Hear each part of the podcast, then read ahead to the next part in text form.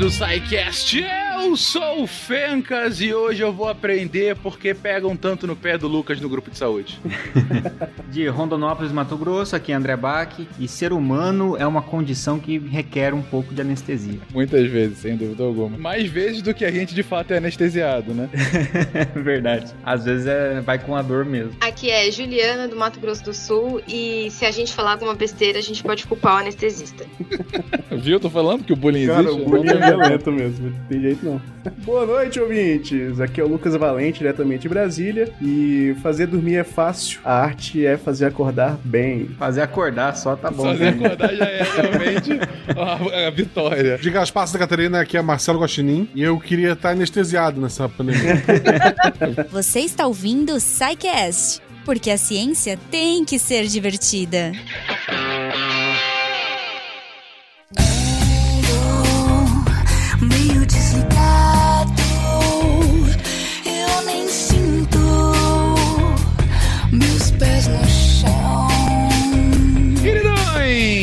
Voltamos aqui ao mundo da saúde. Vamos falar de um assunto que eu sempre achei muito intrigante, que é um negócio muito mágico, gente. Anestesia. Se você parar pra pensar, é, é você dar um reboot na pessoa, sabe? Aquele desligar e ligar de novo da máquina, mas num ser vivo, sabe? Pra que ela não sinta dor, pra que ela possa de fato passar por algum tipo de procedimento sem sentir dor. É um negócio tão fantástico como a gente conseguiu, primeiro, entender como que o corpo funciona a tal ponto de é, saber o que, que faz sentir dor e o que não faz, e a partir disso, como que a gente pode usar isso ao nosso favor. E é sobre isso que a gente vai falar aqui hoje. Gente, desde quando existe exatamente anestesia, desde quando a gente usa e desde quando a gente utiliza em larga escala hoje um dos procedimentos, imagino, dos mais comuns em qualquer cirurgia, em até outros procedimentos médicos, não? Cara, desde que o ser humano é ser humano, a gente sempre vê que a gente tem algumas, algumas moléstias, né, que precisariam ser retiradas de forma mecânica, né, com algum, alguma cirurgia, que nunca teve uma unha encravada, né, ou bicho de pé, alguma coisa assim, que você tenta tirar aquele, aquele, aquela coisa que tá ali mecanicamente, e você nem pensa em abolir a dor, né, sempre, sempre foi assim.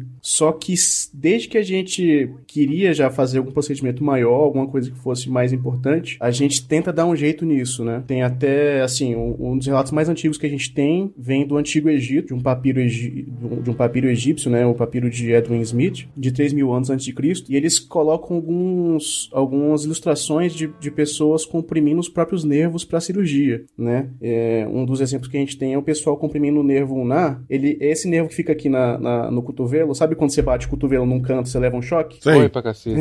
Exatamente. Esse mesmo nervo, ele, ele, assim, falando rapidamente, ele pega os dois dedinhos aqui, o, que- o, o, mindinho o anelar. Então, se você comprimir por muito tempo, eles ficam meio que anestesiados e o pessoal fazia a cirurgia ali, só apertando muito até ele ficar, ficar anestesiado, né? Seria, tipo, o equivalente a você dormir em cima do braço e você não sentir mais o braço, sabe? Então, desde, desde essa época, o pessoal fazia, já fazia alguns experimentos para tentar fazer isso. Hoje em dia, é, é fácil a gente fazer anestesia. A gente, sempre que a gente faz anestesia, a gente precisa de, de pegar uma veia do paciente, né? Dependendo do, do- do- da técnica anestésica. Mas antes da gente ter um acesso venoso, ah, já tinha relatos de outros tipos de coisas que a gente podia fazer. E geralmente era tomando, né? Bebe- bebendo bebidas alcoólicas. E tem até um, um relato do Dioscórides, né? Um médico grego lá do, do século I, que ele fala do uso de cascas e folhas de mandrágora, que eles, que eles ferviam em, em vinho e davam para esses pacientes, né? E, e o paciente ficava relativamente anestesiado, assim. A mandrágora, ela tem alguns alcaloides, né? Que servem de analgésico, né? Iocina, escopolamina. Então, é uma coisa, assim, que, que aliviavam de leve a, dor dos pacientes, né?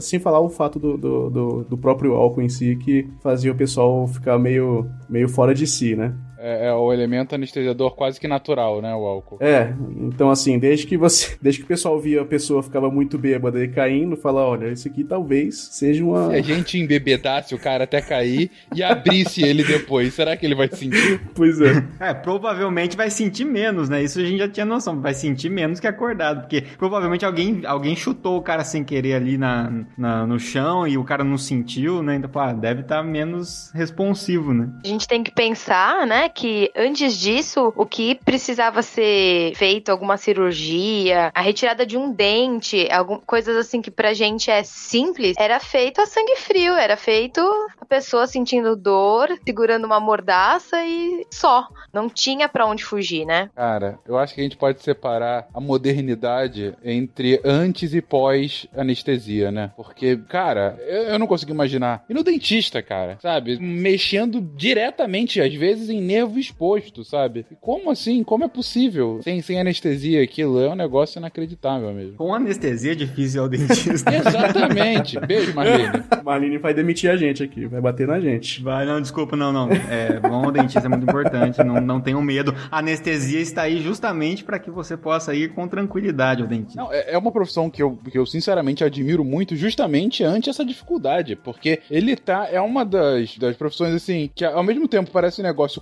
corriqueiro ir no dentista, mas ele tá mexendo no- quase no teu nervo o tempo todo, então você precisa de uma precisão inacreditável pra não fazer o paciente doer, dependendo do tipo de procedimento que você tá fazendo, né? Imagina isso sem anestesia, esse que é o ponto, né? Imagina quanta mordida no dedo o, anestesi... o dentista sofreu antes de ter uma anestesia, né? Sem dúvida alguma. A Marlene volta e meia fala que, que ela recebe uma de, de paciente mirim dela. Com que certeza. justamente não tem esse trato social tão grande. Mas imagino que até de adulto ela deve receber volta e meia. Não tem essas amarras, né, de, não, de se segurar e não morder as pessoas. Exatamente. Cara, tanto é, assim, falando de dentista, tanto é que você, a gente vai ver a importância do dentista na, na criação da anestesia mais na frente. Mas, mas assim, a- até a gente tem, tem um relato da, da Fanny Burning, né, que ela fala o tanto que foi dolorido ela fazer uma mastectomia, né, uma cirurgia de mama, é, só sob efeito de álcool. Então, assim, mesmo que a gente tente sedar o pessoal com álcool e tudo, não era suficiente para você fazer uma anestesia adequada, né. Inclusive, assim, o Paracelso, que é um médico extremamente importante na história da medicina, ele, ele criou o Láudano, que era uma mistura de vinho com ópio, açafrão especiarias, assim, é aquela garrafada básica, né? Que servia como sedativo. Com tudo que tem ópio, ele, ele mistura um princípio dos opioides, né? Que é um, um anestésico muito importante pra gente. E o opioide, ele é importante. Ele, uma das coisas que ele faz é uma sedação da tosse, que a gente fala. Ele faz a, ele faz a pessoa não, não querer tossir, né? Isso foi usado por muito tempo como tratamento para tuberculose. A gente até usava até pouco tempo atrás um, um, um xarope de codeína, que é um, é um, é um opioide, pra, pra tosse. Só que, tipo assim, é um opioide, ele causa dependência química, né? E foi proibido. Minha avó mesmo, ela reclamava pra caramba que ela adorava aquele, aquele xarope e saiu de, de linha. E eu ficava assim, ei, vó, calma aí. E o negócio é tão importante, cara, que lá na África, hoje é um problema de saúde pública essa. essa é, só, só abrindo um parênteses aqui, esse, esse, esse problema de, de, de, de, de adicção por, por xarope de codeína, né? Tá aqui até o link aí no, no post desse problema de saúde pública na África, que é. É quase um. Quase não, é uma droga, né? Uma É uma droga. Entendi. Uma espécie de opioide mesmo. Os opioides, eles, é, eles imitam né, a ação da- das substâncias endógenas que a gente tem, que é, por exemplo, a endorfina, que a gente ouve falar, né, e a encefalinas, etc. São substâncias que modulam dentro do nosso corpo a, a dor, né? Então é você consegue, entre aspas, tolerar mais a dor quando essas substâncias são liberadas internamente em, em várias situações. E aí é, você está recorrendo a uma substância externa que se comporta de maneira muito semelhante a, a essas substâncias endógenas, né? Então a gente tem os opioides endógenos, que são de dentro de nós, e esses que vêm de fora, como por exemplo a codeína que está sendo citada, né? O problema é que ela acaba também ativando o, o sistema de recompensa cerebral, né? Então por isso, em altas doses pode levar a um, a um relaxamento, uma euforia, alguma coisa assim, e também na retirada provoca a abstinência, né? Que é o que vocês estão colocando. Como é um, um analgésico muito potente, é, acabou sendo usado como recurso, né? Muito frequente em alguns locais. E, por exemplo, Estados Unidos usa muito mais do que a gente, né? Outro dia saiu um- um- uns estudos, assim, na verdade, os estudos e umas, umas determinações nos Estados Unidos de uma tentativa na odontologia, justamente, de tentar usar menos opioide lá e usar mais os anti-inflamatórios não esteroides, por exemplo, cetoprofeno, né, etc., no lugar dos opioides, porque para eles é muito comum a utilização. Nós aqui, por exemplo, na odontologia, raramente alguém vai ao dentista e sai de lá com uma prescrição de opioide. Nos Estados Unidos é mais comum, né? É, cirurgias aqui também, se você faz uma, uma cirurgia para o paciente depois da cirurgia, você não, é sempre que se prescreve um opioide, na verdade é menos frequente e em outros países é mais. E aí a gente observa que, que começa a existir uma, uma, uma, uma epidemia, né, dessa dependência por fármacos, né? Porque a gente tem muita ideia de que quem é dependente é dependente de uma droga de abuso, né? Então, o ópio que foi citado aqui nessa época era o ópio, né, que se utilizava muito tempo atrás, mas a heroína também vem daí, né, da mesma origem, a morfina, fentanil fentanil, etc. E várias dessas substâncias são medicamentos. Dentro do uso ah, da, da anestesia são muito frequentes, né? Porque uma das coisas que você quer bloquear com muita intensidade é a dor, e como eles são hipnoanalgésicos, né? Provocam sono também, acabam ajudando também na sedação, né? Exatamente. E igual você falou, assim, não só a sedação, como ele também dá uma sensação de bem-estar, né? Então isso é, isso é um dos mecanismos também que leva a esse, esse problema de, de, de adicção. Eles estão sofrendo bastante com o abuso, principalmente de fentanil, né? Sim, exatamente. O, o fentanil, ele é um, um desses opioides, né, que é, é primo da morfina, só que o fentanil, ele é 100 vezes mais potente que a morfina, né? Então, realmente, ele, a- assim, a- o uso, a adicção dele é terrível, assim, para essas pessoas. É terrível, do tipo, fico realmente, não consigo sair dessa, dessa droga. Eu vou ficar realmente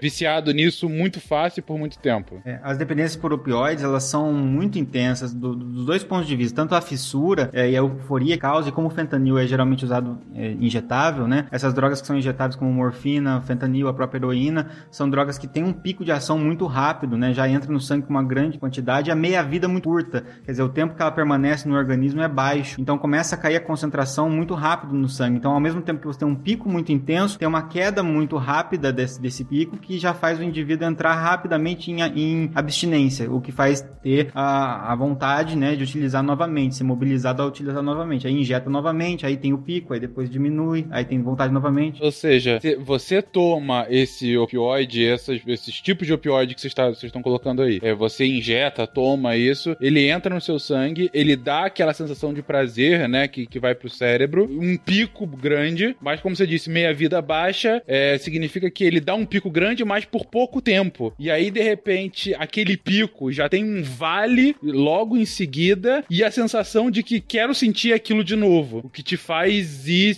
te injetar, ingerir de alguma forma, e aí você entra nesse ciclo de vício. E aí, muitas vezes, o que acontece é que o, o pico já passou, mas o fármaco ainda tem parcela dele no organismo, né? Então, na tentativa de obter novamente o efeito, você usa de novo e começa a somar doses, né? E perder um pouco o controle disso, que são os casos onde a gente acaba observando as overdoses, né? Então, geralmente, quando ocorre um óbito por overdose de opioide, é, é mais ou menos nesse sentido. A codeína, ela, ela tem um pouco menos esse problema é, tão grave, porque ela é por via oral, né? E ela é muito menos potente que a, que a própria morfina. Então, você tem uma distribuição mais lenta disso, né? É, mu- inclusive, muitos fármacos, como a, a, a codeína, a metadona, que são fármacos por via oral, uma, com uma meia-vida mais longa, acabam sendo usados, às vezes, como terapia de, de reposição, assim. Você tira o indivíduo de uma, de uma droga injetável, né? Um opioide injetável muito potente, e você troca por uma dessa para tentar a- aliviar isso, né? Mas só para ilustrar também um outro problema, é, teve uma época que tinha uma droga que foi circulando na internet que o pessoal mostrava, ah, essa droga faz as pessoas ficar parecerem zumbis que descamava a pele. Não sei se vocês lembram, uma época circulou essa notícia que era uma droga da perto do leste europeu, chamava Crocodile, Crocodile. E aí todo mundo falou, nossa, mas que droga é essa que provoca essa, transforma a pessoa fica em carne viva? Era um opioide também, é tipo, era é um- não sei, é parecido com o fentanil, mas era misturado com um monte de porcaria ali que fazia com que quando você injetava, a, a pele necrosava no local da injeção. E aí, como você tem um efeito ana- analgésico muito forte, a pessoa tolera essa dor e essa necrose e vai injetando em outros locais conforme vai necrosando. E com isso vai necrosando o corpo todo, né? Sim. Caraca. Bom, a gente tá indo por um caminho Um outro absolutamente diverso do que a anestesia. É, é mostrar como é, como é um analgésico potente, a que ponto ele é potente, né? E, e os riscos que ele oferece, principalmente no passado, né? Que a gente tá falando do passado, onde isso, essa, essa garrafada aí do, do Paracelso que foi falado aqui, ele é, é interessante, mas ao mesmo tempo tinha um risco de provocar um abuso, né? Perfeito. Exatamente. Vamos lá pro Japão agora, lá no século XVIII, teve um cirurgião, né? Na época a gente não tinha a diferença de cirurgião e anestesista, né? Todo, o cirurgião tinha que dominar as técnicas anestésicas, né? Ou, ou as técnicas semi-anestésicas que existiam na época. Então tem esse cirurgião que era o Seizo Hanaoka, que ele, cri, ele tinha uma anestesia que chamava Mafutsu, né? Só que a gente não sabe qual mistura de ervas que era, né? O, o, o pupilo dele, que chama, que chama Gendai Kama, é, Gendai Kamada, ele fez é, a descrição do Mafutsuto e mas a- a- como é que era a técnica anestésica, como é que ele fazia anestesia e tal, mas ele não falou o que que era. Então até hoje a gente não sabe o que era uma Futsuto. Mas era interessante porque foi o primeiro, um dos primeiros é, livros textos de anestesia que tem. E ele falava assim, ti- tinha coisas bem engraçadas, diferentes assim, e algumas coisas que eram que se aproximam do que a gente tem hoje em dia. Por exemplo, ele dizia que as, as anestesias tinham que ser feitas perto de meio-dia pro paciente acordar o mais rápido possível, entendeu? O pico do dia. É, a cirurgia tinha que dura- durar no mínimo, no máximo duas horas, porque senão o paciente podia perder muito sangue. E na época a gente não tinha acesso venoso, né? Não tinha como repor os fluidos do paciente, né? Nem, nem, como, nem com soro, nem com sangue, né? Igual a gente tem hoje em dia, que é mais fácil. Ele, ele até tinha três diagnósticos pré-anestésicos e que contraindicavam a anestesia e três, e três pós-anestésicos que diziam como é que era, era o estado anestésico, né? Que é tudo na linguagem do Japão antigo. É um, é um tratado interessante, eu até li esse tratado para aqui para pauta. Ele fala o seguinte, que são três coisas que contraindicam, é, que você não deve fazer anestesia nesses pacientes, que é o paciente que tem a pele pálida, febre ou baixo Ki do Yin Yang, né? Então já foge um pouquinho ao escopo do que eu conheço da, de- da O medicina. Dragon Ball também, pode ser. O cara pode dar Hadouken.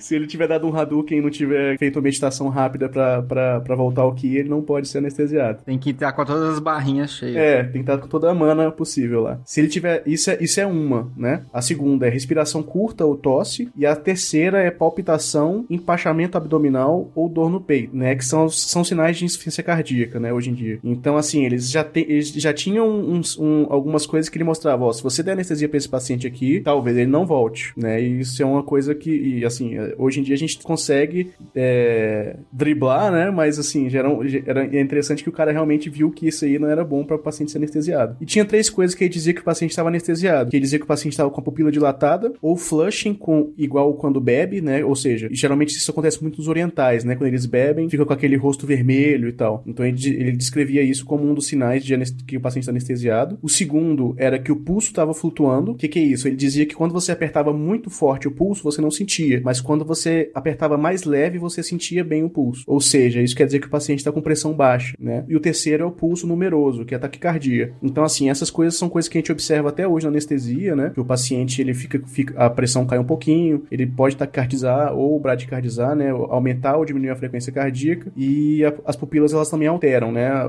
A, a maioria dos, dos, dos fármacos, na verdade, faz a pupila se contrair mais. Mas era um- é interessante essa descrição que já tinha já na época, já no, no- lá no Japão, há 200, há 200 300 anos atrás. Interessante. É, e, e ele chega a esse tratado, imagino, com observação, acerto e erro, né? Exatamente. Ele fazia os experimentos, ele descrevia isso pra esse pupilo dele, pra esse Gendai Kamada, e esse Gendai Kamada compilou tudo e fez esse tratado, entendeu? Bem, bem interessante, realmente. É. É bem legal, eu também achei bem, bem interessante. A, a leitura é bem. é, eu recomendo pra quem, quem quiser.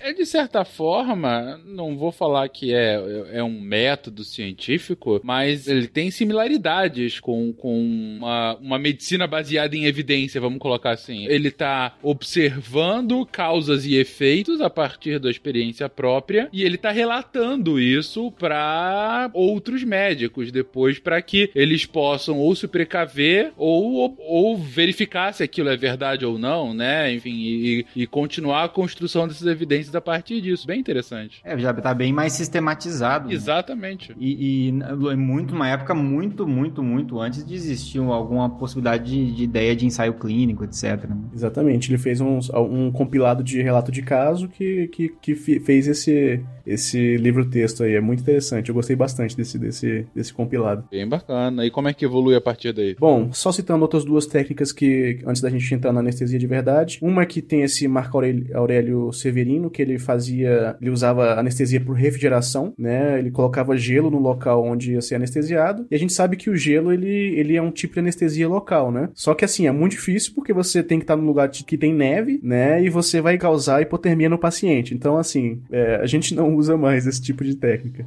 A gente, vírgula. Quem não conhece qualquer pessoa que não usou é, gelo pra furar, Pra furar a orelha. a orelha. Aí, aí, É exatamente. um clássico, não é? Exatamente. Sorvete depois do dentista. é, mas de certa forma, é verdade. Pra bebezinho, pra, pra tomar vacina, a gente também coloca gelinho. Olha, Olha aí. só, só, só a mudou gente a ainda clientela. usa, é. Mas, mas sem dúvida era algo que no século XVII você não tinha gelo, né? No máximo você tinha é, neve, não tinha como você fazer ficar gelado, não tinha geladeira, né? Ou refrigerador na época. Exatamente, era dificultava um pouco esse, esse tipo de procedimento, né? Sem dúvida. Aí outra coisa que tinha é o mesmerismo, né? Em 1820 tinha um cara que chamava Anton Mesmer, que ele criou tipo um coach da anestesia, que ele, ele fazia uma hipnose que, que convencia as pessoas de que elas não estavam sentindo dor, né? Que era o sono mesmérico. Durante um tempo ele foi até considerado uma técnica interessante e tal, o pessoal queria fazer, mas em 1856 um dos caras que, que fazia isso, que era o John L. John Elliotson, ele disse que um Yankee deixou o mesmerismo vazio, né? Esse, esse Yankee é o cirurgião Robert Liston, que a gente vai ver mais pra frente, porque que ele, que ele deixou, ele não, ele fez algo que realmente era, que realmente diminuía a dor dos pacientes, né? Você entra num ponto interessante, Lucas. Não é a- o foco do cast, talvez até no, num futuro a gente possa fazer algo especificamente sobre hipnose, mas você já viu algo recente ou enfim, qualquer tipo de evidência em que a hipnose, não digo que seja a anestesia, mas que ajude minimamente a isso? Bom, assim, com evidência, não, né? Uma evidência científica, não. Mas assim, a gente sabe o que que acontece. A dor, é, a gente vai fazer o cast de dor ainda, né? Mas a dor, a definição de dor é que é, um senti é uma sensação subjetiva ruim, né? Então, assim, é uma coisa subjetiva, uma coisa que pra mim pode ser insuportável, pra outra pessoa pode ser suportável. Então, talvez com o mesmerismo você aumentasse o limiar de dor da pessoa através de um convencimento, entendeu? É que a dor a gente pensa que ela, assim, ela é um, uma, tem um envolvimento sensorial, mas tem um envolvimento de percepção também, né? Então você tem que interpretar essa dor. Então existe a dor sensorial, que é aquilo que está realmente sendo transmitido pelos neurônios da, da periferia, né, de fora do organismo até chegar no sistema nervoso central, no cérebro. Mas depois você tem uma parte mais interpretativa, o que faz com que a dor tenha esse componente forte subjetivo, o que faz com que o mesmo estímulo numa mesma pessoa pode gerar dores diferentes dependendo do, do momento, né? Então, isso, isso tem influência de ansiedade, tem influência de um monte de coisa. Então, o indivíduo tá mais relaxado, por exemplo, já vai mudar a percepção de dor dele. O indivíduo estiver mais distraído, já vai mudar a percepção de dor dele. É, se a gente pegar também o, o, o quanto que o a dor ela é modulável pelo efeito placebo também, né? Então, a, a dor é uma das coisas que mais responde ao efeito placebo. Então, a gente já tem vários relatos é, anedóticos, né? Quer dizer, a gente não tem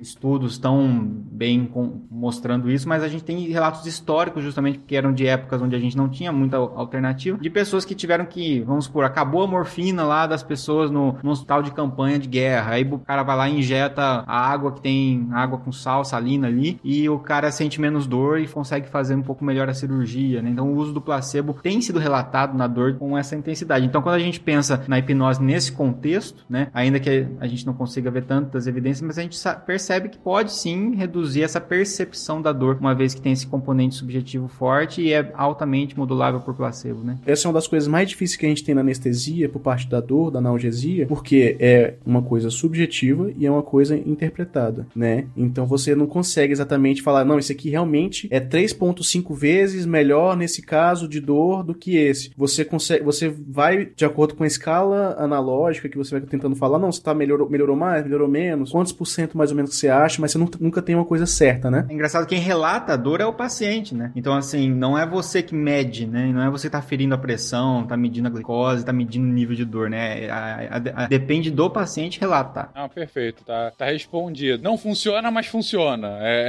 é mais ou menos essa resposta que vocês deram. Tipo, é- ele não vai ser anestesia em si, mas eu gostei do, do, do que vocês comentaram. É, dado que é subjetivo, o seu limiar de dor pode ser de alguma forma afetado por esse tipo de hipnose é, ou esse tipo de, de enganação via um placebo, como você colocou, né, Bach? Mas de, de alguma forma você acreditar que aquilo, que a dor que você tá sentindo é menor do que a que você normalmente sentiria em alguma outra situação. E você usou a palavra correta, técnica, inclusive, né? Limiar de dor, a gente usa muito esse termo. É, eu repeti, eu não, não criei, não. Eu ouvi vocês falando aqui, eu achei bonito.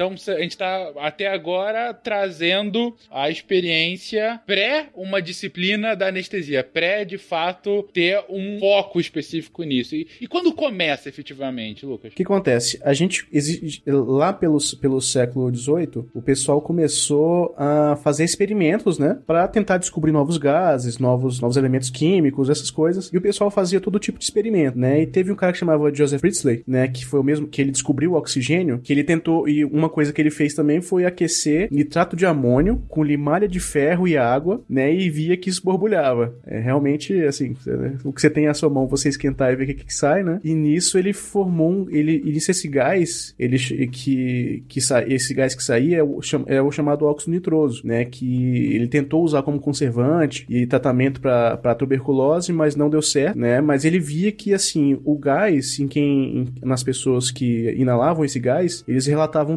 tontura e às vezes excitação e, e alteração de emoção. Uma pequena nota aqui. Eu acho que eu já comentei isso em, em outro episódio, mas, cara, é, é- é realmente a, a conclusão da- dessa galera pra, pra isso, tipo, ó, descobri um gás novo. Como é que será que funciona? Vou inalar. Hoje em dia, você tem todo um cuidado, de, né, pra que, pô, isso aqui pode me afetar de alguma forma. Ah, não, vou dar aqui pra pessoa pra ela começar a rir ou coisa assim, sei lá. Exatamente. É, é claro que hoje a gente tem toda uma construção, até de ética do, do experimento, né? Mas por muito tempo é isso, né? Vamos ver qual é. esse- essa coisa de radiação. O que, que será que aconteceu se eu lamber ela? Não sei, vamos ver qual é. É, que, que- qual que será que é o cheiro que tem esse negócio, né? Exatamente. Então, por que não? Por que né? não? É o famoso por que não? Exatamente. Então, assim, nessa época que o pessoal estava começando a estudar gases, gases medicinais, eles fizeram um instituto pneumático lá em Bristol, na Inglaterra. Eles contrataram um cara que chamava Humphrey Davy, lá em 1798. Esse, o Davy, ele, ele escolheu o óxido nitroso para estudar, né? Ele focou mais nele. Ele, inclusive, tem um livro chamado Óxido Nitroso de 500 páginas, mais de 500 páginas, entendeu? Então, realmente, assim, ele gosta muito do óxido nitroso. Mas, assim, uma das anotações dele, ele fala que parece que, ele, que, que o óxido nitroso pode destruir dores físicas, ele melhora dores de cabeça, né, dos pacientes e dores de dente, e pode, talvez, ser utilizado em procedimento cirúrgico. Ele só, só teorizou, não chegou a usar. Mas ele via que esse gás fazia rir, né? As pessoas tomavam e elas começavam a rir, ficavam meio tontas e tal. E ele deu o nome nesse gás, o óxido nitroso, deu o, gás- o nome de gás hilariante, né? Que até hoje a gente tem esse, no- esse, esse nome desse gás, né? Da, que é um gás anestésico. Que é utilizado é, muito. Eu vejo em filme americano, dentista americano, Isso. né? Que usa. É, Vocês sabem por que, que é utilizado tanto lá e pouco aqui? Eu, pelo menos, nunca inalei o gás hilariante. O gás hilariante, ele tem um efeito que deixa a pessoa rel- relativamente mais feliz e tal, uma, uma sensação de bem-estar, mas ele não é, dentre os, dentre os gases anestésicos que a gente tem hoje em dia, ele é um gás de potência extremamente baixa, entendeu? E ele tem alguns riscos também, ele não é, ele não é, não, não é absolutamente inócuo, ele tem alguns riscos, e então no Brasil o pessoal,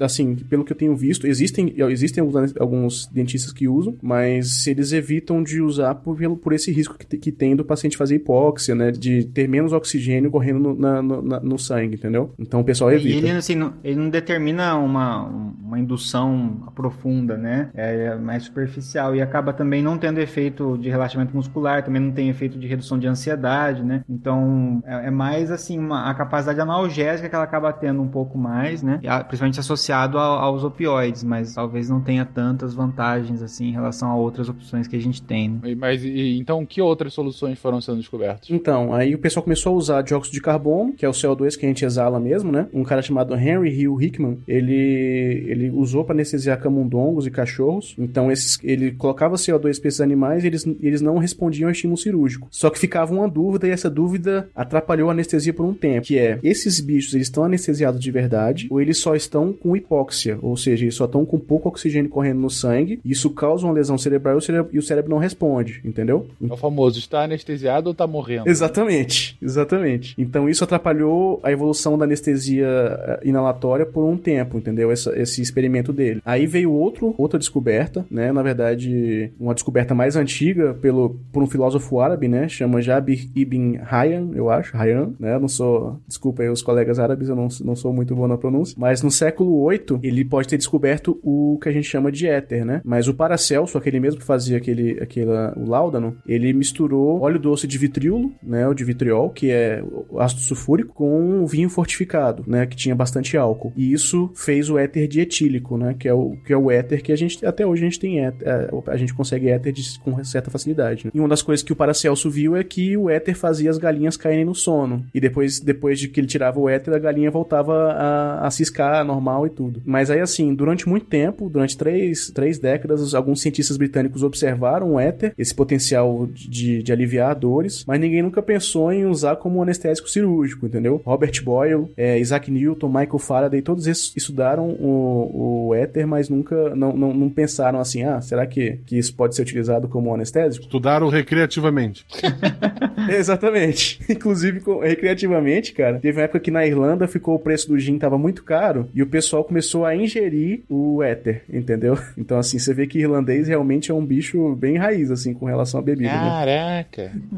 Funcionava pra eles, né? É, se funcionava, tá, Eles tá que- tranquilo, né? Eles que estejam felizes. E é interessante, né, o, o Paracelsus associado aí com essas, com essas várias descobertas de substâncias químicas é, que provocam algum efeito, mas que ao mesmo tempo são tóxicas também, né, que a gente vai ver o éter tem esse problema, porque foi justamente é dele a frase que é super clássica na área da saúde, que é a, a diferença entre o remédio e o veneno é a dose, né? Uhum. E tem muita relação com as substâncias que a gente tá falando aqui, né? Demais, com certeza, cara. né? Aí essa mesma brincadeira que o pessoal tinha lá na Irlanda, nos Estados Unidos eles faziam com toalha. Colocavam toalha, uma toalha embebida com éter no rosto e respirava aquilo, porque, porque o éter ele é extremamente volátil, né? Ele faz gases voláteis. Então a pessoa respirava aquilo e ficava meio, meio alegrinha, assim, sabe? E inclusive teve um, um relato do, de, um, de um cara que chamava William. Clark, que lá em Nova York ele extraiu o dente de uma mulher após ela ter, até, após ela ter inalado o éter. E ela não sentiu dor, mas o pessoal dizia que foi por causa de histeria, né? Mas dois meses depois, outro cara, o Crawford Long, ele, ele usou essa mesma técnica de colocar a toalha na- no rosto do paciente, com éter, e de um paciente que já fazia uso recreativo, e ele, e ele tinha tumor no pescoço, né? Então, esse cara, ele fez novamente esse- essa, essa inalação de éter e conseguiu tirar esse tumor sem, sem que ele sentisse dor, né? E esse foi o primeiro honorário anestésico que a gente tem, que ele foi lá só anestesiar o cara e foi ele foi pago com 2 dólares pela anestesia que ele fez. Nossa.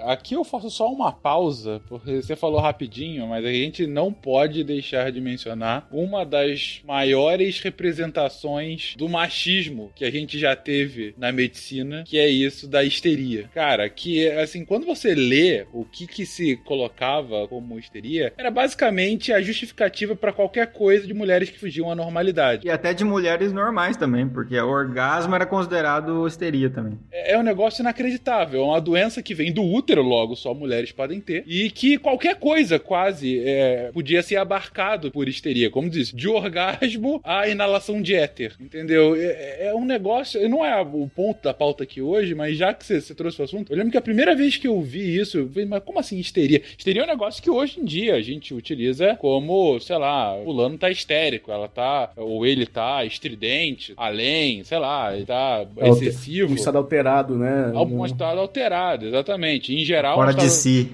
É, tá fora de si e, e um fora de si é, com uma conotação negativa. Pejorativa. Né? Uhum. Exatamente. Mas não, isso já foi considerado doença, de fato, né? E uma doença somente pra mulheres. Cara, é, é- é um absurdo, inacreditável. Cara, interessante que você falou, vem do útero, realmente. Histeria, é, tem ísteros, né, ali. Ísteros é útero. Eu nunca tinha feito essa relação, cara. Que absurdo.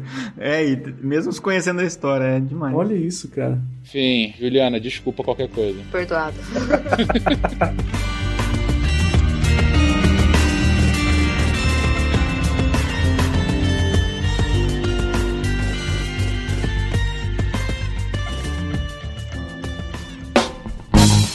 Bye.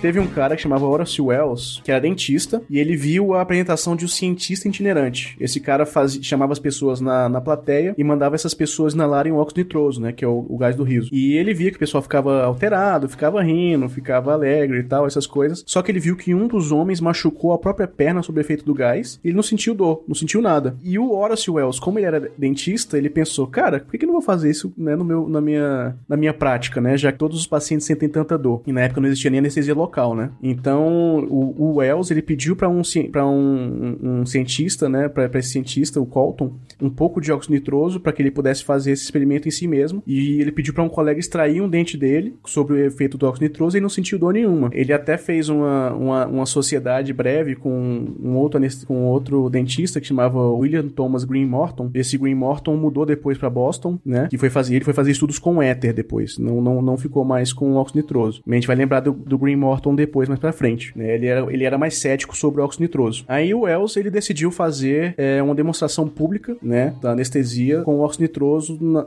é, da retirada do dente, de um dente no Hospital Geral de, de Massachusetts. Só que acontece, o gás ele foi administrado de uma forma inadequada, o paciente sentiu muita dor e se contorceu durante o procedimento, né? Posteriormente ao procedimento, o paciente é, relatou que não lembrava de nada disso, mas assim, como, ele, como o paciente se contorceu muito, todo mundo viu, o público viu, ele foi desacreditado pela comunidade científica e com o tempo o próprio Wells ficou viciado em éter e clorofórmio, né? E sobre esses efeitos do- dos narcóticos que ele começou a usar, que ele ficou viciado, ele, ele jogou ácido sulfúrico em duas prostitutas, né? Na rua, assim. E depois, quando ele, quando ele recobrou a consciência, ele estava preso, é, ele ficou extremamente arrependido e na, na prisão mesmo ofereceram pra ele, é, de, de alguma forma chegou nele, não, não existe exatamente qual foi, quem, quem foi que entregou, acredito que seja o carcereiro, mas uma faca onde ele cortou a própria artéria femoral, né? Que, e se suicidou, né? E sob efeito do clorofórmio também, ele também tinha um pouco de clorofórmio pra ele poder ficar sem sentir dor e, sem, e em estado alterado. Então, um dos primeiros caras que descobriram a anestesia, ele se suicidou. E utilizando anestesia para se suicidar. É, utilizando a anestesia pra, pra amenizar o efeito da, da- da- do, do suicídio. História bizarra. muito, cara. muito bizarro. tragédia, né? Nossa. Demais. É, antes de continuar, só, só um ponto que eu achei interessante, eu acabei nem, nem comentando antes. É que você comentou, ah não, o éter, o Guacha até comentou que um monte de cientista já utilizava pra fins recreativos. fins recreativos. o, o éter e demorou pra ser instrumentalizada pra anestesia. É interessante isso, né? É, como é, aí não é nem ciência básica no caso, né? Era uma substância que foi é, é, que foi descoberta, que foi produzida, né? E faltou justamente hum, a aplicação, né? É, a- é aquela ponte entre, vou colocar aqui como ciência básica, ainda que não tenha sido exatamente isso, mas é a ponte entre a ciência básica e a ciência aplicada, ou seja, a nova descoberta sendo feita. Ora, temos aqui uma nova substância que eu vejo que tem esses efeitos, mas como o cientista não tinha no dia a dia a necessidade de arrancar dente de pessoas, falando assim, ó, beleza, faz pra isso. E aí como que o cara fica sabendo? Em uma apresentação de circo. Olha só que legal, a pessoa não sente dor, ah, ah, ah. Isso é muito é, Não, mas tem que ter alguém que, olha, não sente dor. Eu posso utilizar isso pra um outro fim. É, é bacana como, de fato, às vezes você tem esse tempo entre. é, você já tem lá o conhecimento. Falta a pessoa pegar esse conhecimento já existente e aplicar pra uma finalidade específica, né? Deve ser triste tu tá com esse cara no circo e ele, ao invés de se divertir, tá pensando em trabalho. Deve ser uma péssima É companhia. aquele cara chato, né? Que você chama pra sair e tá lá pensando no trabalho. Caraca, eu posso usar isso lá no meu consultório. Mas enfim, é só realmente pra comentar, mas continua aí, Lucas. Aí, lembra daquele, daquele parceiro que o, que o Wells tinha, o Green Morton, que foi pra, pra Boston? Aí eu vou te interromper uma outra vez, porque você me falou de Thomas Green Morton. Falei, cara, eu já ouvi esse nome antes e eu nunca estudei nada parecido com anestesia. Acabei de procurar e não é nada mais, nada menos do que o homem do Ra que aparecia no Fantástico. Era Thomas Green Morton de Souza Coutinho. Não sei se vocês se lembram desse cara. Não. não, não conheço, não. Depois, por favor, é, editor, esse vai ser já o nossa vírgula. É...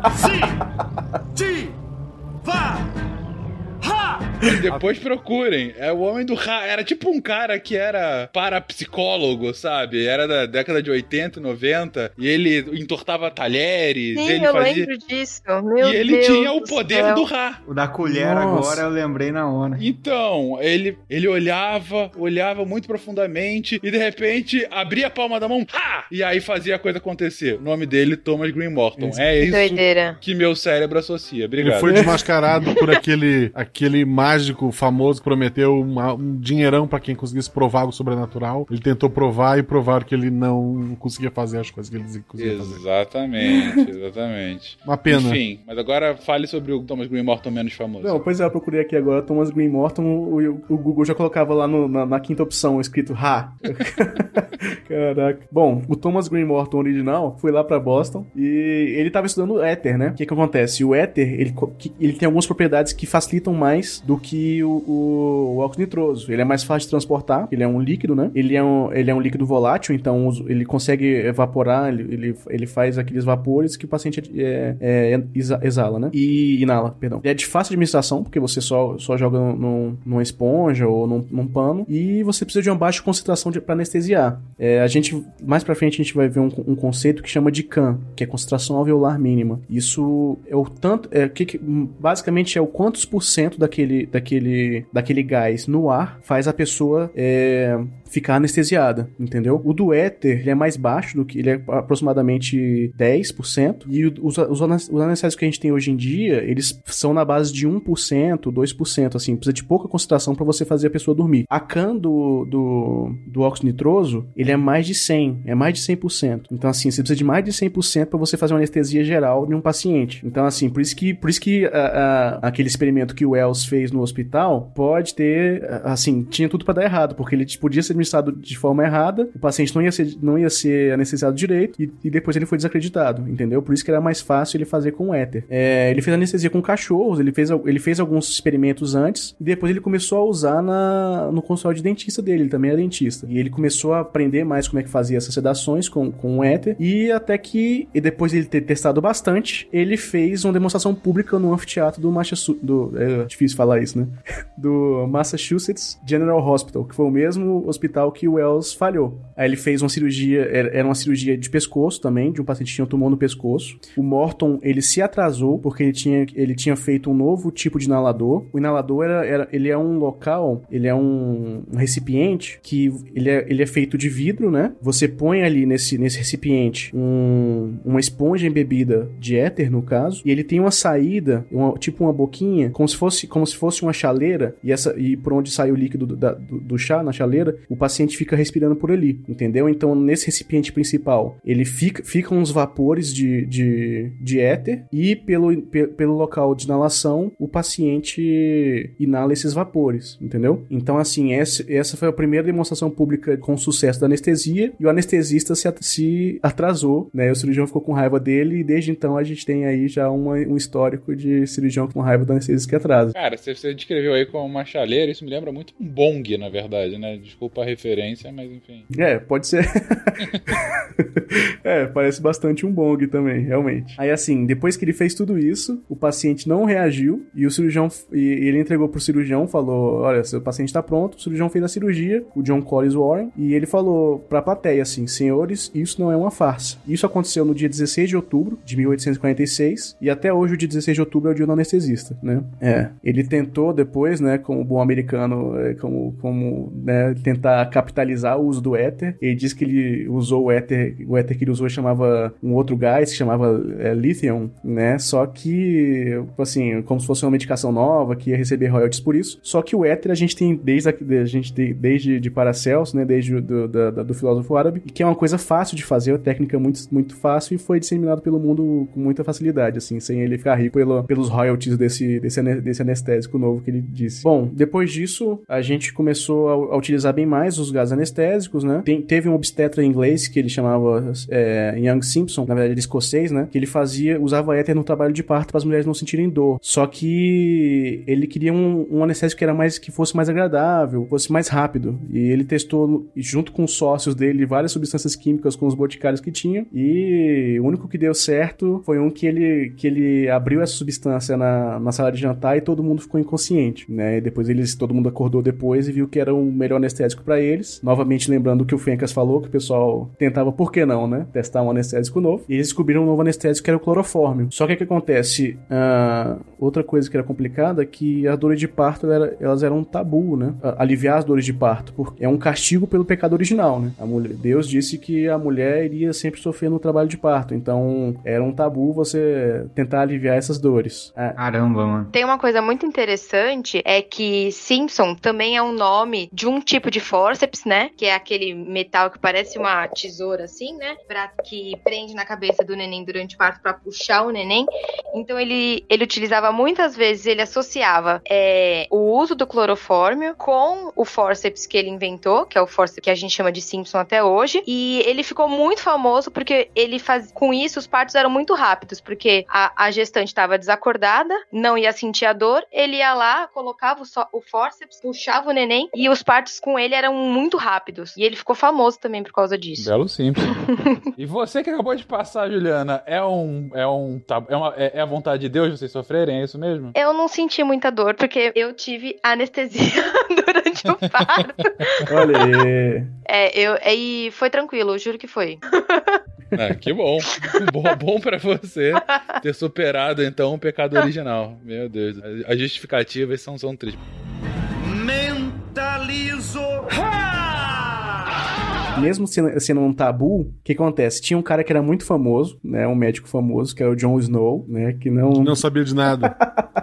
não tem nada a ver com Game of Thrones. Que aqui no, no SciCast já é conhecido no podcast que a gente falou sobre epidemiologia lá com o pessoal da Fiocruz. Sim, Exatamente. bastante sobre ele. O João das Neves aí. João das Neves. Ele. O que acontece? Ele era muito famoso, já- na época ele já tinha muita notoriedade, e ele, gost... ele começou a usar o clorofórmio nos dois últimos partos da Rainha Vitória, né? Que era a rainha, a rainha da Inglaterra na época. A rainha até relatou que a- a- tinha um relatinho dela lá falando que ela- ele deu o abençoado clorofórmio pra ela, e ela teve um efeito relaxante, tranquilizador e a- aliviador além dos limites, né? Só que o que acontece? A rainha, ela é a chefe da igreja inglesa, né? Então, com a bênção dela, não tinha mais discussão se, se a- o trabalho de parto tinha que ter dor ou não. Isso aí já acabou e na época já foi aceito quase que imediatamente, entendeu? Olha só, que, que, que plot twist, né? É, A gente tem que lembrar, gente, que a Inglaterra, desde séculos antes, já tinha é, abdicado da Igreja Católica e, e havia criado uma igreja própria, que é a Igreja Anglicana, né? É, igreja essa que, em que o, o chefe da igreja é o chefe de Estado. Ou seja, o Papa, muitas aspas aí, da Igreja Anglicana é o chefe do Estado inglês. À época, a própria Rainha Vitória, que foi rainha da Inglaterra durante boa parte do século XIX, né? Não à toa, essa época na Inglaterra é conhecida como a Era Vitoriana, né? A era eh, de mais de 60 anos em que a Vitória esteve à frente ah, do maior império do mundo no final do século XIX, que era o Império Inglês. E aí, se ela não precisava sentir a dor, foi autorizado, assim, entre aspas, das outras mulheres durante o parto não sentirem a dor. E aí popularizou. Aí você imagina se fosse um rei e não uma rainha. É possível que a gente tivesse perdurado com esse tabu durante pelo menos mais algumas décadas, né? cara, é um perigo aí. já tem o seu contrafactual já. Mas- Mas imagina só o impacto disso, cara. Imagina, porque aí, principalmente você, Juliana, é, imagino que haja ou, algum tipo de, de relação entre o sofrimento da mãe durante o parto e um, sei lá, algum bebê que nasça natimorto ou que tenha complicações desde cedo. Não tem algum tipo de relação? É, é traumático. A, a mãe, né, a parturiente sentiu aquela dor e não teve o bebê sonhado, né? Com certeza é traumatizante, né? É, eu, eu, eu ainda somaria aos medos que a gente pode ter em relação a tudo isso. É 2020, né? Porque vai que a gente fala mais alto e alguém acha isso uma boa ideia. A gente tá em tempo- tempos obscuros, né, Guacho? Obscuros. Pois é. E, e lembrando que a Rainha Vitória, ela não foi qualquer coisa com relação a ser mãe. Ela teve nove filhos. Então ela sabia bem do negócio como é que era ter filhos. A Rainha Vitória é essa que tá aí até hoje? Que tá com 400 anos? Ou a que tá aí hoje é a mãe da Vitória? Eu sempre confundo. Ela é tia da Vitória atual, eu acho. Ela muda de nome a cada século. É, exatamente. Um, um beijo à nossa rainha aí que escuta a gente. Então, Grande ouvinte do Psycast. grande ouvinte isso aqui. Mas enfim, então Jon Snow faz o parto da rainha, liberta as mulheres de- dessa maldição maldita do pecado original e fica ainda mais conhecido, fica ainda mais respeitado por conta desse sucesso. Sim, justamente. Aí, aí ficou liberado, né? O pessoal já começou a usar mais a, a anestesia pra, pra, pra efeitos obstétricos, né? Pra não ter dor. E assim, é, hoje, hoje em dia a gente tem outras. A gente vai, vai, vai falar das outras técnicas anestésicas que existem, né? Mas no Brasil a gente faz mais a- as anestesias de neuroeixo, né? É a raquianestesia ou a peridural pra anestesia obstétrica. Mas ainda assim, em alguns países do mundo, o pessoal ainda faz anestesia geral pra fazer cesariana, por exemplo, porque eles têm medo de fazer, tem medo de, de, de problemas jurídicos, alguma coisa assim, por complicações da hack, essas coisas, né? Existe até uma brincadeira que o pessoal gosta de fazer de que quantos prêmios Nobel nasceram por anestesia geral e quantos nasceram por, por,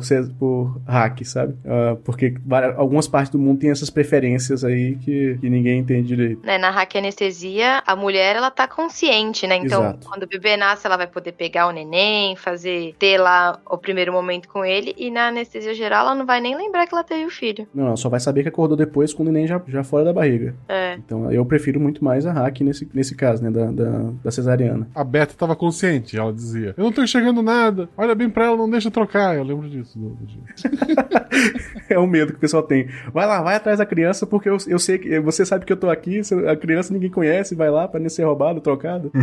Tá de novela em que isso já aconteceu, cara, é um medo que vai se tornando real no, no consciente coletivo. Gente, tem uma novela mexicana com esse enredo que todas as crianças descobrem ao mesmo tempo, todas as pessoas descobrem ao mesmo tempo que foram trocadas, todas que foram trocadas. E aí você tem Pô, todo um... Verdade. Na verdade, é, é quase como se fosse uma comuna que cria todos os filhos, né? E aí eles são doados depois pros pais de forma aleatória.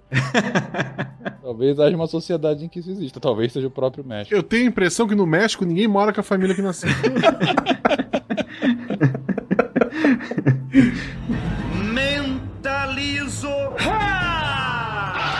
Mas além de, de, de gravidez, enfim, e de dentistas, a- aos poucos a anestesia foi sendo utilizada por outras especialidades, outros procedimentos, não? Justamente. Falando em dentista, né? Um beijo pra Marlene aí, ó, que ela, que, que ela Beijo, pra Marlene, mostrar que foram muito importantes pra, pra criação da anestesia, né? O pai da anestesia é o dentista. Nossa fada do dente, amada. Exatamente. Fada. E assim, agora que a gente tem os anestésicos que são, que a gente fala que são sistêmicos, né? Ou seja, a pessoa ina... quando você inala um, um anestésico inalatório, ele vai pro pulmão e o pulmão manda pro sangue e do sangue vai pra todos os órgãos do corpo, né? E o que, que a gente viu? A gente começou, aí quando começou a ficar mais difundido e fazer mais vezes, a gente viu que os anestésicos não eram só, não eram vitamina, né? Eles tinham efeitos colaterais. E um dos efeitos, um dos, um dos efeitos colaterais mais importantes que a gente tem dos, dos anestésicos é a apneia, né? O que, que é isso? A apneia é parar de respirar. Então, os anestésicos sistêmicos, eles desligam algumas partes do cérebro, né? De forma geral, para o paciente dormir. Mas entre eles, uma das coisas que pode ser desligada é o centro respiratório. Então, os pacientes simplesmente esqueciam de respirar, né? Paravam de respirar e morriam. Teve até um cirurgião na época, ele falava assim, quando ele, que ele era contra a anestesia, ele era a favor do paciente ficar gritando. Ele dizia assim, prefiro meu paciente gritando de dor do que morrendo em silêncio, né? O pessoal tinha, come- começou a ficar com, com esse medo que a anestesia matava as pessoas, entendeu? O paciente discordava, eu imagino. É, enfim, o paciente de fato talvez gritar de dor não goste muito, mas sem dúvida o paciente morrer é um resultado subótimo da operação. Exatamente. E o que acontece? Antigamente tinha uma, tinha uma doença, né, que foi que foi que acabou-se após a vacina, né, que é a difteria. Uma das coisas que a difteria faz, ela cria tipo, ela cria uma membrana, né, na, na garganta do paciente e impede o paciente de respirar. Isso pode matar o paciente. E então tinha um cara que chamava Joseph O'Dwyer, que ele criou um aparato, né, um- uma, uma cânulazinha de metal, que ele passava pela garganta do paciente, o paciente respirava diretamente da garganta por essa cânula, entendeu? E isso a gente criou a intubação orotraqueal. O que, que é isso? Hoje em dia, é, o, o anestesista é um o- é especialista nesse procedimento, que é o que? Você, você pega um laringoscópio, que é um- uma ferramenta que quando o paciente está dormindo, você põe na garganta do na boca do paciente, ele alinha os eixos e você, você vê ali a traqueia a partir da boca do paciente, você pela traqueia você passa um tubo e o paciente começa a respirar por esse tubo, entendeu? Então hoje é o que a gente faz para ligar um paciente num respirador mecânico, né? Em tempos de Covid agora é uma das coisas que é um dos procedimentos mais arriscados que a gente tem, né? Provavelmente foi foi fazer entubando o paciente que eu peguei Covid, né? E é uma das coisas mais importantes que a gente tem na anestesia por isso. Porque eu- hoje, agora, com esse, com esse advento desse procedimento, eu posso fazer uma anestesia tão forte que o paciente para de respirar, mas eu consigo manter ele respirando mecanicamente, entendeu? Entendi. Então, dessa forma, você consegue evitar o problema da apneia. Exato, exatamente. Então eu posso fazer. Então eu não, não tenho mais que ficar com medo, né? Pensando em anestesia geral, não tenho mais que ficar com medo de fazer, uma anestesia, fazer muita anestesia a ponto do paciente parar de respirar. Eu agora já posso fazer uma anestesia que é absolutamente potente, que absolutamente vai deixar o paciente apagado e que eu posso manter ele respirando por uma máquina, entendeu? Ah, tem até um cara que é famoso, o Arthur Guedel. Guedel é um, é um, é um, é um- também um aparato que a gente usa muito na, na anestesia, na, na emergência, que mantém o paciente respirando também, um- uma canulazinha. Mas assim, ele fez. O pessoal ainda tinha medo se realmente dava pra entubar um, um paciente, o paciente manter respirando. Aí ele fez um ele fez a intubação de um cachorro, colocou o cachorro dentro de um aquário cheio de água e manteve o, o, o cachorro respirando dentro do- desse, desse aquário, né? O paciente tava. O, o cachorro estava totalmente imerso na água e respirando. Depois ele desligou a anestesia, né? E isso foi numa convenção. Ele desligou a anestesia, o cachorro acordou, jogou água na plateia e saiu correndo fora do negócio. Então o pessoal viu que realmente era, era seguro essa, essa ventilação mecânica, essa ventilação por meio do, da, da, da intubação traqueal. E hoje em dia é a praxe quando você tem um. Imagino que anestesia geral? Sim, hoje em dia, para você fazer uma anestesia geral, você tem, tem,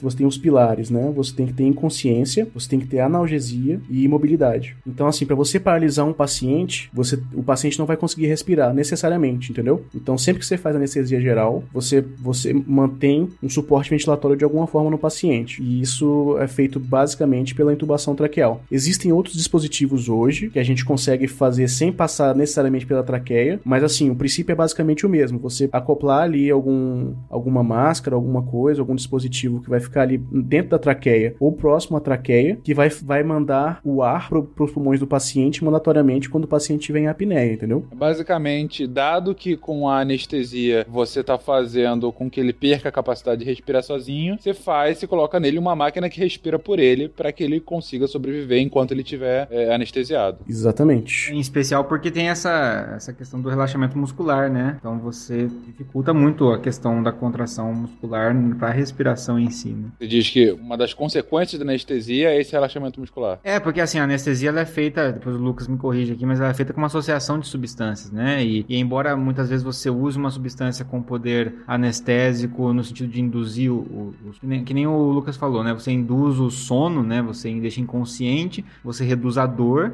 mas também você provoca relaxamento muscular. Muitas vezes não só com um tipo de medicamento. Acho que depois o Lucas vai poder falar um pouco mais. Você soma, né? Uma, faz um coquetel ali de substâncias. Entre essas substâncias, frequentemente a gente tem substâncias que provocam relaxamento muscular também. Fora assim a, a ideia de tentar também remover reflexos, né? Que o organismo possa ter também. Essa talvez seja uma grande diferença da anestesia geral para anestesia local, né? A anestesia local você continua ainda tendo reflexos, né? Mas no, no- na, na geral você não tem. E aí fica muito complicado você ter um, o seu, seu diafragma, por exemplo, que é um músculo, precisa se movimentar e você não tem esse movimento, né? E é claro que ah, existem também relatos de, de tentativas de uso de substâncias que paralisavam e aparentemente o indivíduo estava anestesi anestesiado, mas ele só estava paralisado, né? Mas sentindo dor, por exemplo. Então, é, tem muito filme, né, que explora essa agonia, né, de você estar paralisado, mas não está. Então você soma a essas capacidades aí, né? A gente pode falar dos tipos de anestesia que tem, né? Já facilitaria bastante isso. A gente falando sobre anestesia geral, a anestesia geral tem um, um fármaco para cada um desses pilares que eu tinha falado, né? Que você tem a analgesia, né? A analgesia, ela basicamente ela, ela tem vários anestésicos que fazem, mas os anestésicos que a gente mais usa é os, são os opioides, né? Que, que são, extrema, são os anestésicos extremamente potentes. Até o Bach tinha falado naquela hora, né? E realmente, assim, é um- eles, eles abolem todo tipo. A, a, a- a dores extremamente intensas eles conseguem segurar nesses pacientes. A gente tem os hipnóticos, né? Que fazem, fazem o paciente. é, Apesar do nome hipnose lembrar a gente que, que o paciente está acordado e tal, os hipnóticos eles fazem os pacientes dormirem, né? Eles, eles fazem o paciente perder a consciência, né? Um, é, existem várias classes. A gente tem, por exemplo, os benzodiazepínicos, que são os mais famosos que a gente, que a gente vê por aí, né? Eles fazem as pessoas dormirem, mas existem outros hipnóticos que são muito importantes. A ketamina, é, o Precedex, os anestésicos inalatórios, eles têm um, um pouco de cada coisa. Propofol. Propofol, Michael Jackson né, que- eu diga. Então, assim, existem alguns que são hipnóticos e existem os bloqueadores neuromusculares, né, que a gente fala de relaxante. Só que ele não é relaxante igual a gente tem esse relaxante muscular pra dores e tal, não sei o que. Eles, ele, o que que eles fazem? Eles bloqueiam todos os, os, os estímulos é, nervosos pros músculos. Então, se eu der um relaxante neuromuscular pra uma pessoa, a pessoa simplesmente ela, ela para de respirar. Ela para tudo. Todos os músculos relaxam. E- Esses relaxantes musculares que, que o Lucas comentou, de que a gente vezes faz uso, tem no Dorflex, por exemplo, tem em outras substâncias, é, são relaxantes musculares de ação central, né, que acabam diminuindo esse, esse estímulo muscular, né, de tônus muscular, que acaba dando uma relaxada, é diferente. Mas quando a gente pensa nesses que a gente tá falando da anestesia, elas atuam, eles atuam ali na placa motora, que a gente fala, que é a, a, onde tem o neurônio se comunicando com o músculo. Então a ordem final lá do neurônio é pro neurônio dar uma ordem pro músculo se movimentar, pro músculo contrair, na verdade, né? E aí tem um neurotransmissor que faz isso, que se comunica, que é a acetilcolina. É, eles vão atuar nessa região, nessa sinapse, né? Então, direto entre a comunicação do, neu, do, do neurônio com o músculo. Então, impedindo que, ou impedindo, né, que, que, que ocorra essa, essa comunicação, ou forçando uma, uma comunicação falsa, digamos assim, que depois dessensibiliza, né, essa, esse receptor. Então, na verdade, o que você faz é, é, é um bloqueio realmente, a gente até fala bloqueio, né, um bloqueio neuromuscular, porque é entre o neurônio e o músculo, né, e aí você acaba paralisando, como o Lucas falou, tudo, né, então é, é por isso que, que dificulta a, essa questão da, da respiração. E a gente já conhece essa substância há muito tempo, né, os índios usavam, né, a substância que é o curare, usava isso para caçar, por exemplo, então usava uma zarabatana lá com curare, por exemplo, e acertava um, um animal que ficava paralisado e ficava mais fácil. Então, e eles perceberam que dava para ingerir o animal sem ter problemas. Então, isso não, não tinha efeito por via oral, por exemplo, né? Então, perceberam que a via tinha que ser parenteral, tinha que ser injetada de alguma forma, que é o que se faz, né? É, ele faz como se o, o músculo não recebesse a ordem que o nervo mandou pra ele contrair, né? Justamente. Se você fizer isso numa pessoa, ela vai continuar. Se você fizer só o, só o bloqueador neuromuscular, a pessoa vai continuar acordada, mas não vai conseguir se movimentar, entendeu? E, e, logicamente, como não consegue se movimentar nem respirar, ela vai acabar morrendo por isso, entendeu? Então, assim, o- é a última etapa das, das medicações que a gente faz na anestesia geral é o bloqueador neuromuscular, entendeu? Para o paciente não ficar em, é, acordado durante o procedimento, tá certo? Que deve ser um horror, cara. É, eu tô- é- é filme de terror mesmo. É o contrário da anestesia. Anestesia é dorme e não sente nada. Isso aí é fica acordado sem se mexer, sentindo tudo. Olha que beleza.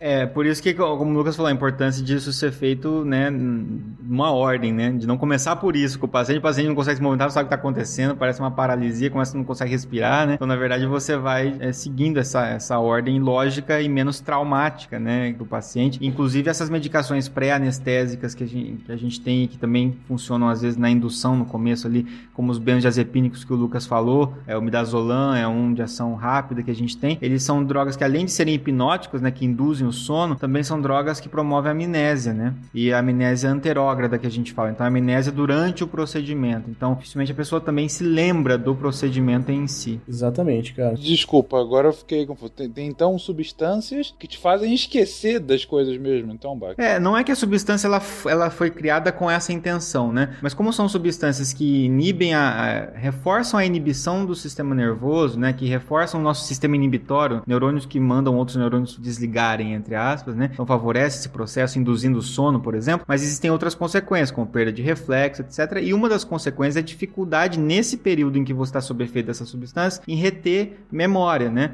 E é o que acontece quando a gente usa, às vezes, outras substâncias é, que promovem né, esse tipo de, de sensação. Até mesmo com o álcool, a gente nota né, uma certa amnésia alcoólica, assim, o indivíduo fica, é, utiliza em grande quantidade. Mas a gente tem isso para, sei lá, a pessoa fazer endoscopia, por exemplo, né? Quem faz endoscopia, às vezes, usa uma substância dessa, é, às vezes esquece, né? Muita coisa, antes, depois, durante, ou durante, com certeza, provavelmente, mas até um pouquinho antes, um pouquinho depois, não lembra nem direito como é que voltou para casa aquele dia, alguém acompanhou, né? Porque acaba tendo essa dificuldade em reter memórias durante a- o efeito do fármaco. Por isso que é chamado de anterógrada, né? Que vem de- depois, né? Do, do uso. E não é uma amnésia retrógrada, né? Você não vai perder memórias que você tem, por exemplo. A, a minha pergunta era justamente pra, pra entender se, se tinha esse efeito retrógrado, né? Não, não, não é retrógrado, é só anterógrado. É como se a sua atenção não está a, me- a mesma, né? A sua capacidade de reter memórias não é a mesma porque está inibido, né? Então você não forma memórias durante o procedimento. Por mais que você esteja acordado, né, ainda, é, é, provavelmente vai ser mais difícil reter memórias quando retém são alguns flashes, etc, né?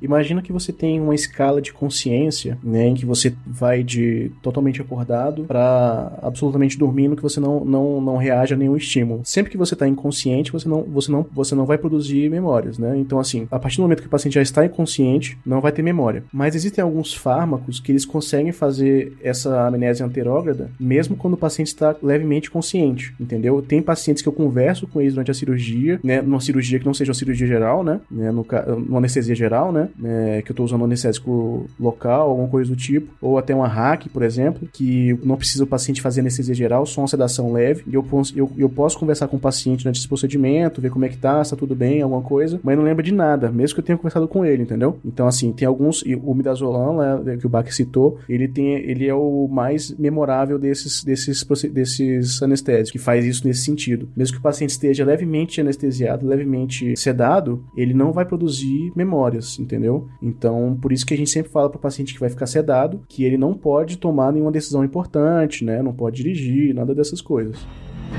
Mentalizo.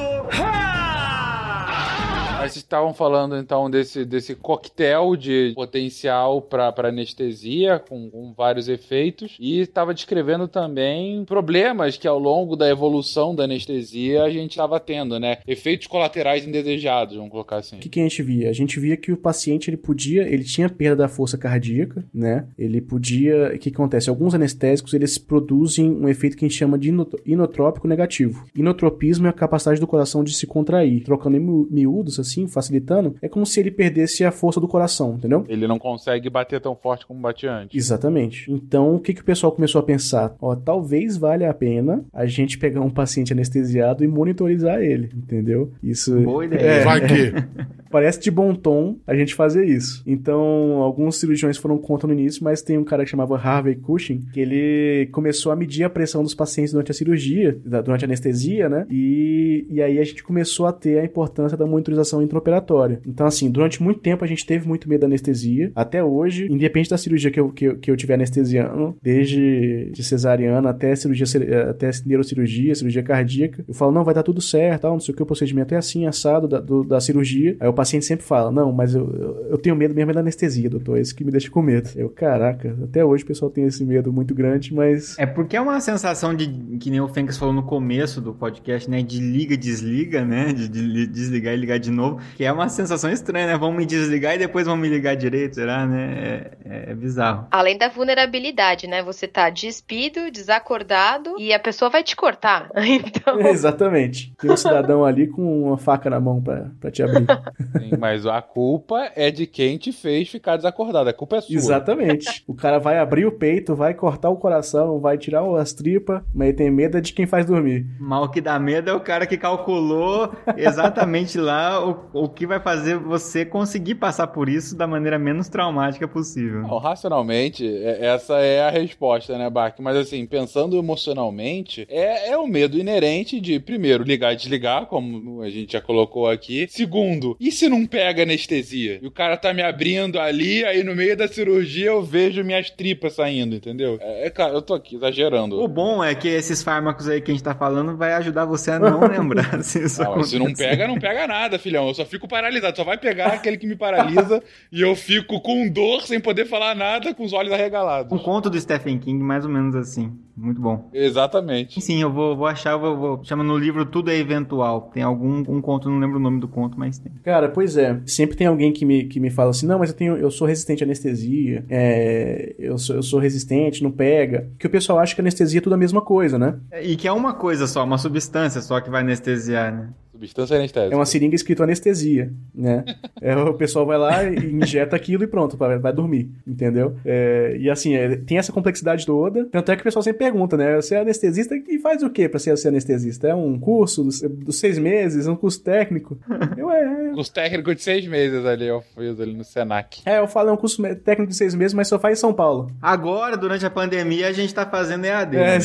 Porra, anestesia EAD é um negócio realmente Exatamente. Inovador. muito bom. Mas só, só para lembrar, anestesista é médico, né? É uma residência médica de três anos depois que você já faz a, a faculdade de medicina. A gente começou a monitorizar e vi, ver que talvez, se eu me antecipar a, a esse paciente complicar, a minha anestesia vai ficar mais segura, né? Então a gente começou medindo a pressão, a gente viu que existia o eletrocardiograma, que, né, que via os ritmos do coração, você pode até, até ver infarto, só que durante muito tempo a gente não podia usar eletrocardiograma na, no- na sala de cirurgia, porque os anestésicos eles eram inflamáveis, né? O, o éter, por exemplo, ele pega fogo. Então dá pra você usar nos, nos osciloscópios de raios catódicos que eram de antigamente, mas na Segunda Guerra Mundial eles fizeram um, um, um osciloscópio em bullet, que fala, é que, não sei se vocês já viram naqueles, naqueles videozinhos antigos, que tem só uma, só um risquinho que faz tum, é só- ele mostra 3 segundos só de dados, né? E só que e, e isso não, não tinha problema de ser inflamável. Então a gente acoplou mais uma terceira, mais uma segunda coisa na nossa monitorização, que é a cardioscopia. Então agora a gente já tá vendo a pressão do paciente e ver como é que tá o coração do paciente, né? É, só que um dos problemas que a gente sempre teve foi a respiração. Né? A gente sempre teve é, esse problema para ver se o paciente tá respirando ou não. Às vezes você olhava ali na, na- no tórax do paciente se o paciente estava respirando mesmo, né? Eu até, assim, quando eu tô fazendo só sedação, eu tô- é, é até legal quando o paciente ronca que você vê que o paciente está respirando. E na Segunda Guerra Mundial, como alguns pilotos eles iam em altas altitudes e não tinha a, a, a- cabine pressurizada, nada do tipo, alguns desses pilotos eles podiam ficar sem oxigênio, né? Então, um cara é, fez uma, um experimento que ele começava a fazer a absorção da luz do infravermelho dos dedos do- dos pilotos e de- o tanto que era absorvido esse infravermelho, ele conseguia ver é, o tanto que de oxigênio que tinha no sangue do paciente. Isso a gente chama de oximetria. Então, a gente essa é a trinca básica que a gente tem de, de, de monitorização do paciente, que é a pressão arterial, a cardioscopia e a saturação de oxigênio. Né? Hoje em dia a gente está tendo bastante oxímetro em venda aí, né? Por causa do Covid, que o pessoal está tentando ver quanto, quantos por cento está de oxigênio e tal. Vem dessa época aí, graças a, aos pilotos da Segunda Guerra Mundial. E fazem isso por absorção de luz. Exatamente. A carboxiemoglobina, ela absorve uma- um feixe diferente de luz da oxiemoglobina e da, da, da, da hemoglobina que não tem, não tem oxigênio. Então, pelo tanto de, de... Por esse cálculo de quanto é absorvido a luz, você consegue ver quantos por cento de, de hemoglobina tem oxigênio e quantos por cento não tem, entendeu? Entendi. Então, de acordo com o nível de absorção dessa luz, você falou infravermelha, né? Isso. É, assim, tem vermelho e tem infravermelho também. Tá, então essa luz infravermelha ou vermelha, ela vai, ela passa é, é, pelo sangue e a partir disso você consegue ver o quanto é absorvido ou não e a partir dessa proporção você consegue ver o quanto desse sangue está efetivamente carregando oxigênio ou não. Perfeito. Ou seja, se ele tiver muito concentrado, tiver com pouca concentração ou uma concentração mais baixa de oxigênio, significa que ele está tendo algum tipo de dificuldade de respiração e isso pode ser como consequência da anestesia. Exatamente. Pode ser porque o paciente pode respirar, pode ser. Se o paciente já tiver num, num ventilador mecânico, pode ser que o suprimento de oxigênio acabou, entendeu?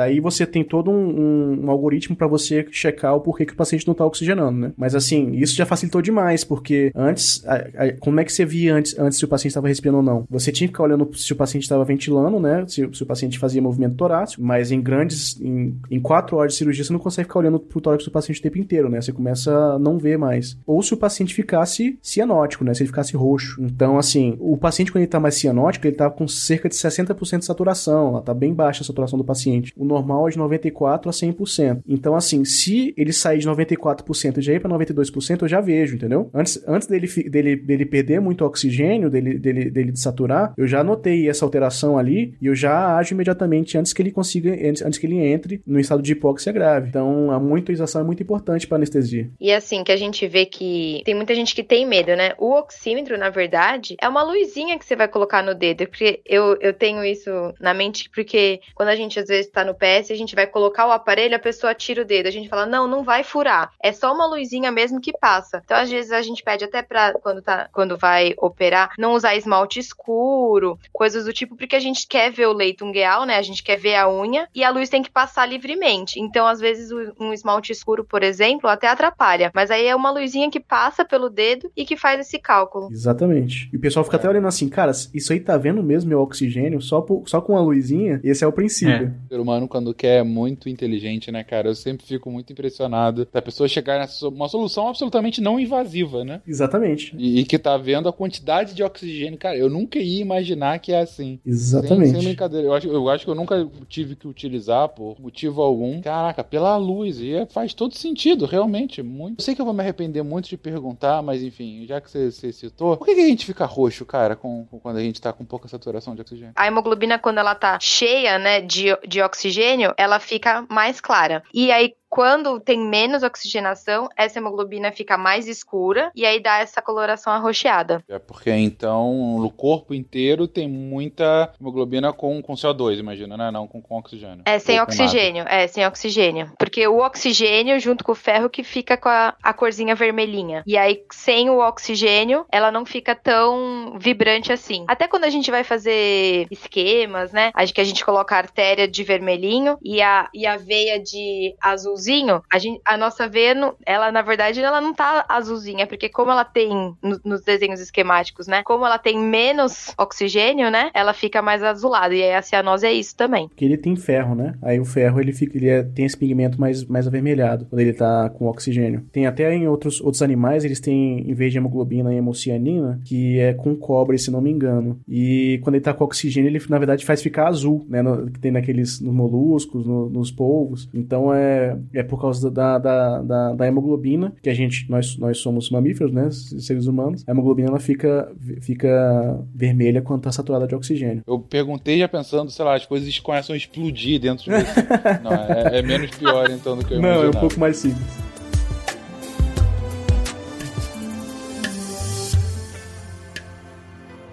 Então,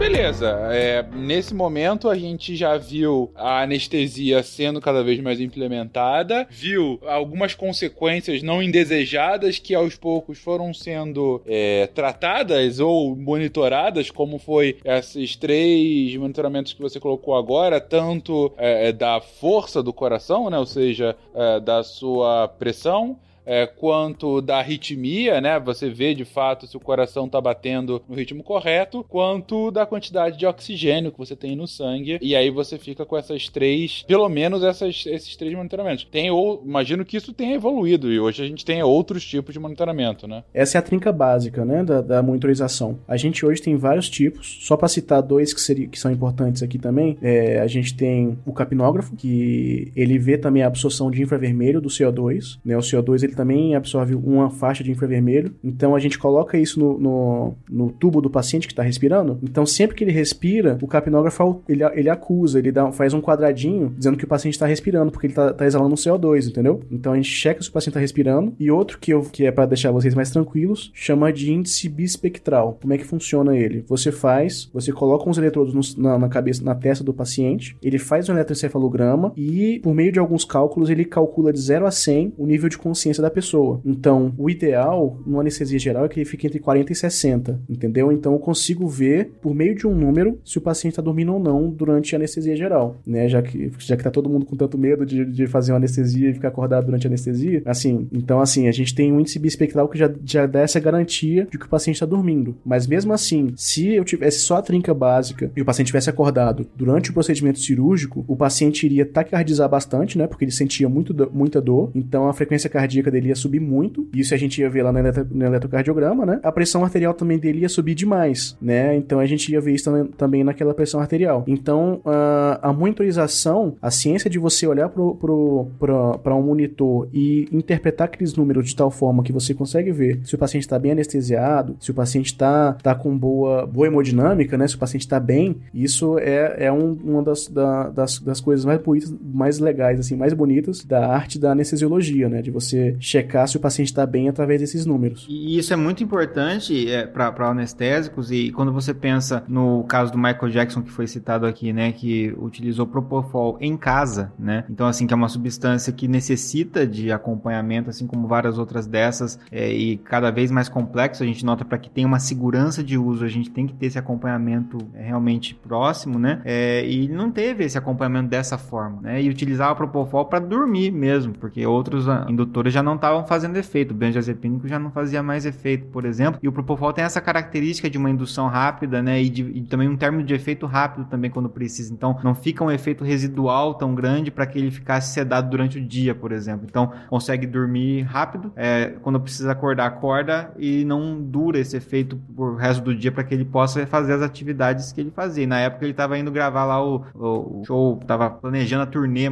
lá de Zizit, né? E isso estava uma pressão muito grande, não, não podia ficar durante o dia letárgico. E então começou a usar o Propofol à noite para tentar dormir, porque também não conseguia dormir sem o Propofol, só com o midazolam, etc, e não conseguia dormir mais. E só que sem essa monitorização adequada, né? O que provavelmente foi o que levou à perda desse controle, né? Bach, é, se eu quiser mais assim, informações, talvez um livro sobre outras celebridades que, morreram assim, de uma maneira diferente, teria um para recomendar?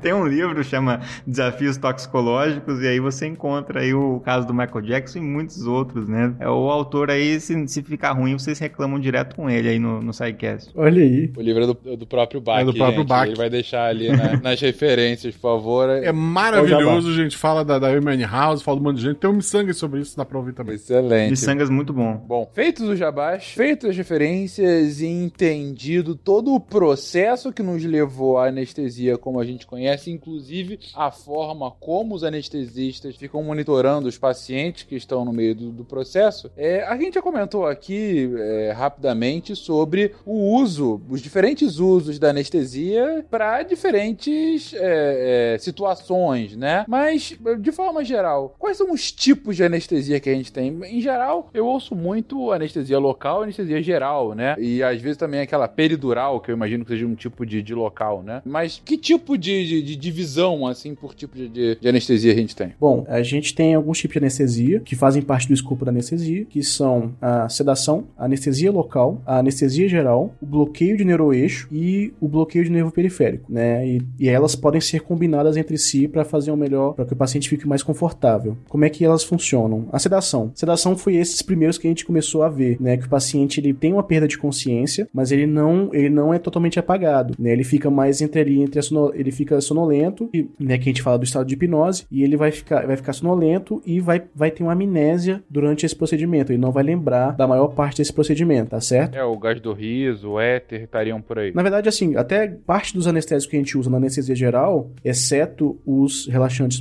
os bloqueadores neuromusculares, né? Porque eles, os bloqueadores, eles, eles param toda a respiração do paciente. Então, assim, todos os outros a gente pode usar de forma mais leve, entendeu? Por exemplo, eu posso fazer uma sedação com o Propofol, né? O Propofol é um dos, dos hipnóticos mais, é, que a gente mais usa para induzir anestesia geral. Mas se eu fizer uma dose menor dele, eu consigo fazer uma sedação, entendeu? E eu realmente tenho uma sedação marcada para amanhã. Essa sedação, eu, eu vou fazer provavelmente Propofol e outra medicação para não sentir dor, entendeu? Então eu consigo, através dessa, dessa, dessa combinação, eu fazer só que o paciente perca consciência ou fique levemente, levemente sonolento para que, ele, que ele faça aquele procedimento, para que aquele procedimento seja fe- feito sem, sem problemas, tá certo? Só que eu tenho sempre que lembrar, a gente, a sedação é uma das anestesias mais difíceis, por quê? Porque ela depende muito de vários fatores, né? Depende se o paciente está muito ansioso, se o paciente já usou drogas ou não, se o paciente usa medicações para dormir. Então, várias coisas vão alterar a minha sedação e eu tenho que estar preparado a qualquer momento para ele parar de respirar. Tenho- por isso que eu sempre tenho que estar com toda a minha monitorização pronta e todo o meu material de backup, de, de backup pronto para eu poder, ah,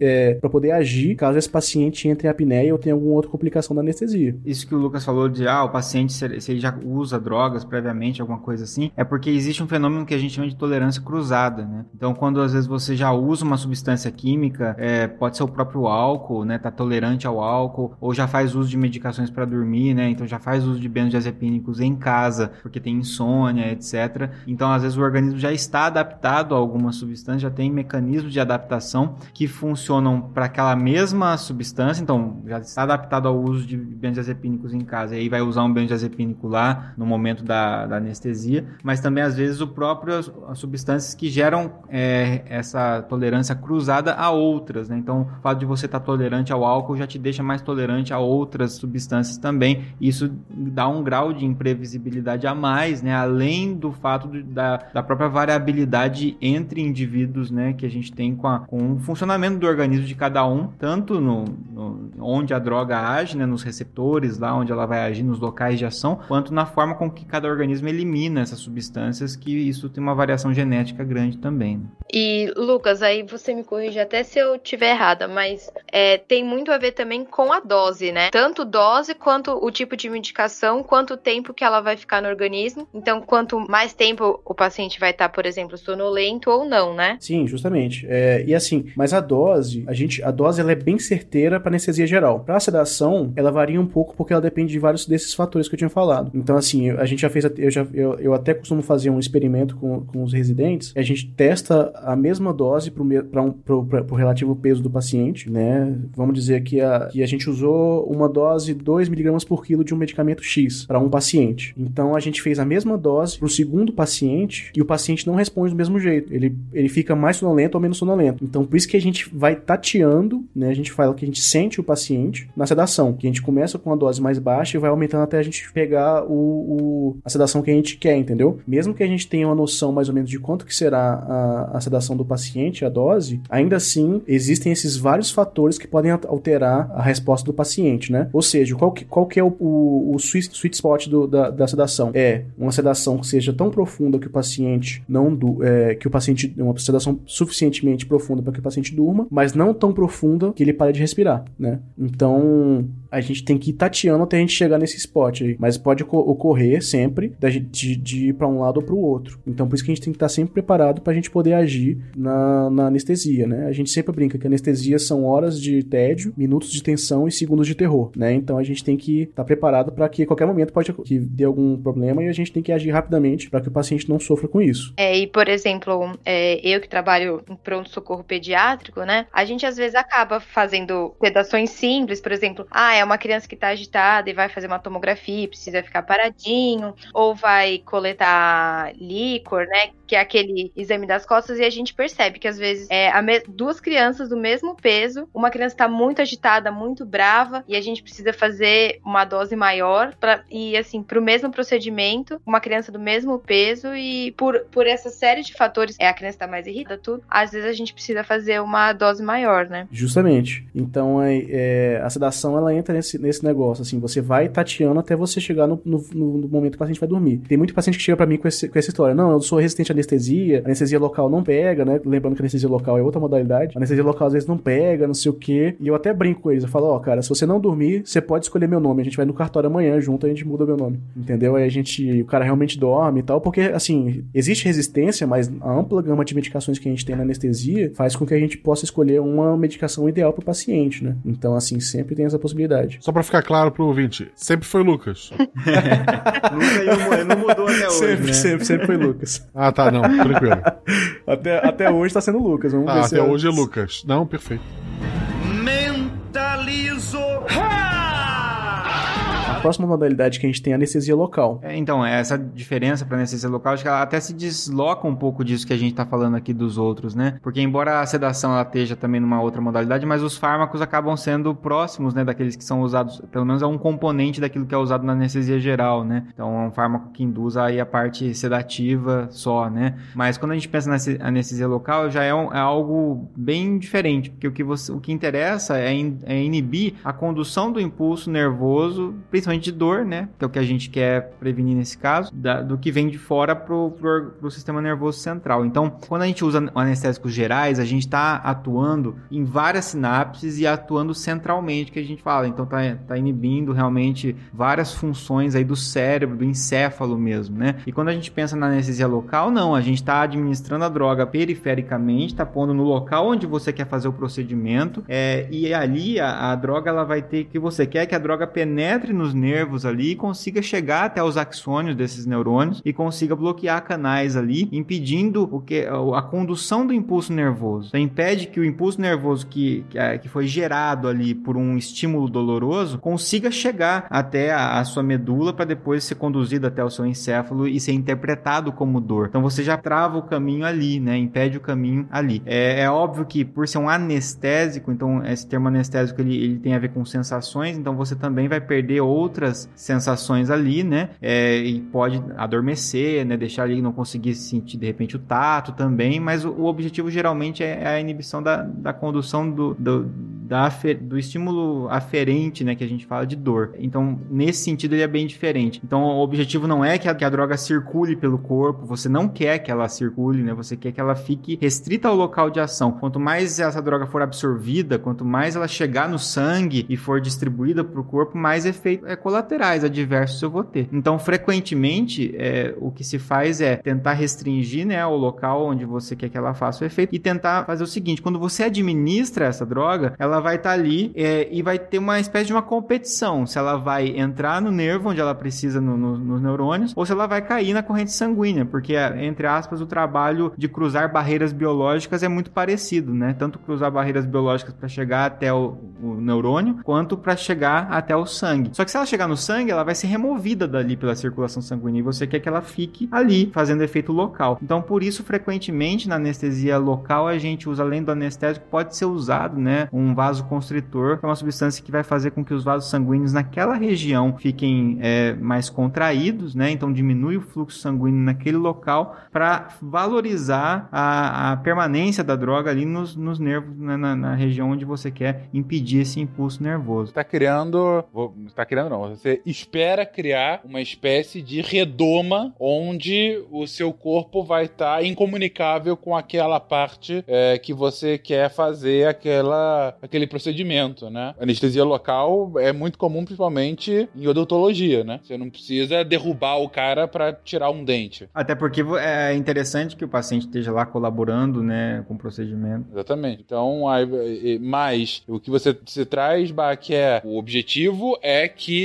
ah, o anestésico fique ali na boca, por exemplo. Se ele entra na corrente sanguínea, de repente ele tende a criar outros tipos de problema, né? Isso, perfeito. E aí tem uma questão interessante quando o Lucas falou: ah, é, quando eu faço às vezes anestesia local, ela não pega. E às vezes vem muito justamente do, do dentista, né? Essa, essa coisa do paciente vem e fala assim: ah, eu fui no dentista e a anestesia não pegou. E, e é com- e tem vários motivos para isso. Obviamente, cada paciente também tem a sua dose que funciona melhor, etc. Algumas condições, mas uma coisa muito interessante nesse caso é a parte físico-química da coisa mesmo, que é quando você tem um tecido inflamado, por exemplo. Então é muito comum na, na odontologia o paciente chegar com a região inflamada. E aí é mais difícil de pegar a anestesia na região inflamada, porque a inflamação muda o pH do tecido. Então o pH do tecido né, é- se torna mais ácido durante a inflamação. E os fármacos, as drogas, elas são ou bases ou ácidos fracos, né? Então a gente tem os anestésicos locais, eles são bases fracas. Então é a característica química deles. E a gente sabe que as bases, né, elas ficam quando elas estão no meio mais básico, elas tendem a permanecer em maior quantidade na sua forma molecular, que a gente fala. Né? E quando ela está num ambiente mais ácido, ela se dissocia, né? Então se dissocia e ganha carga.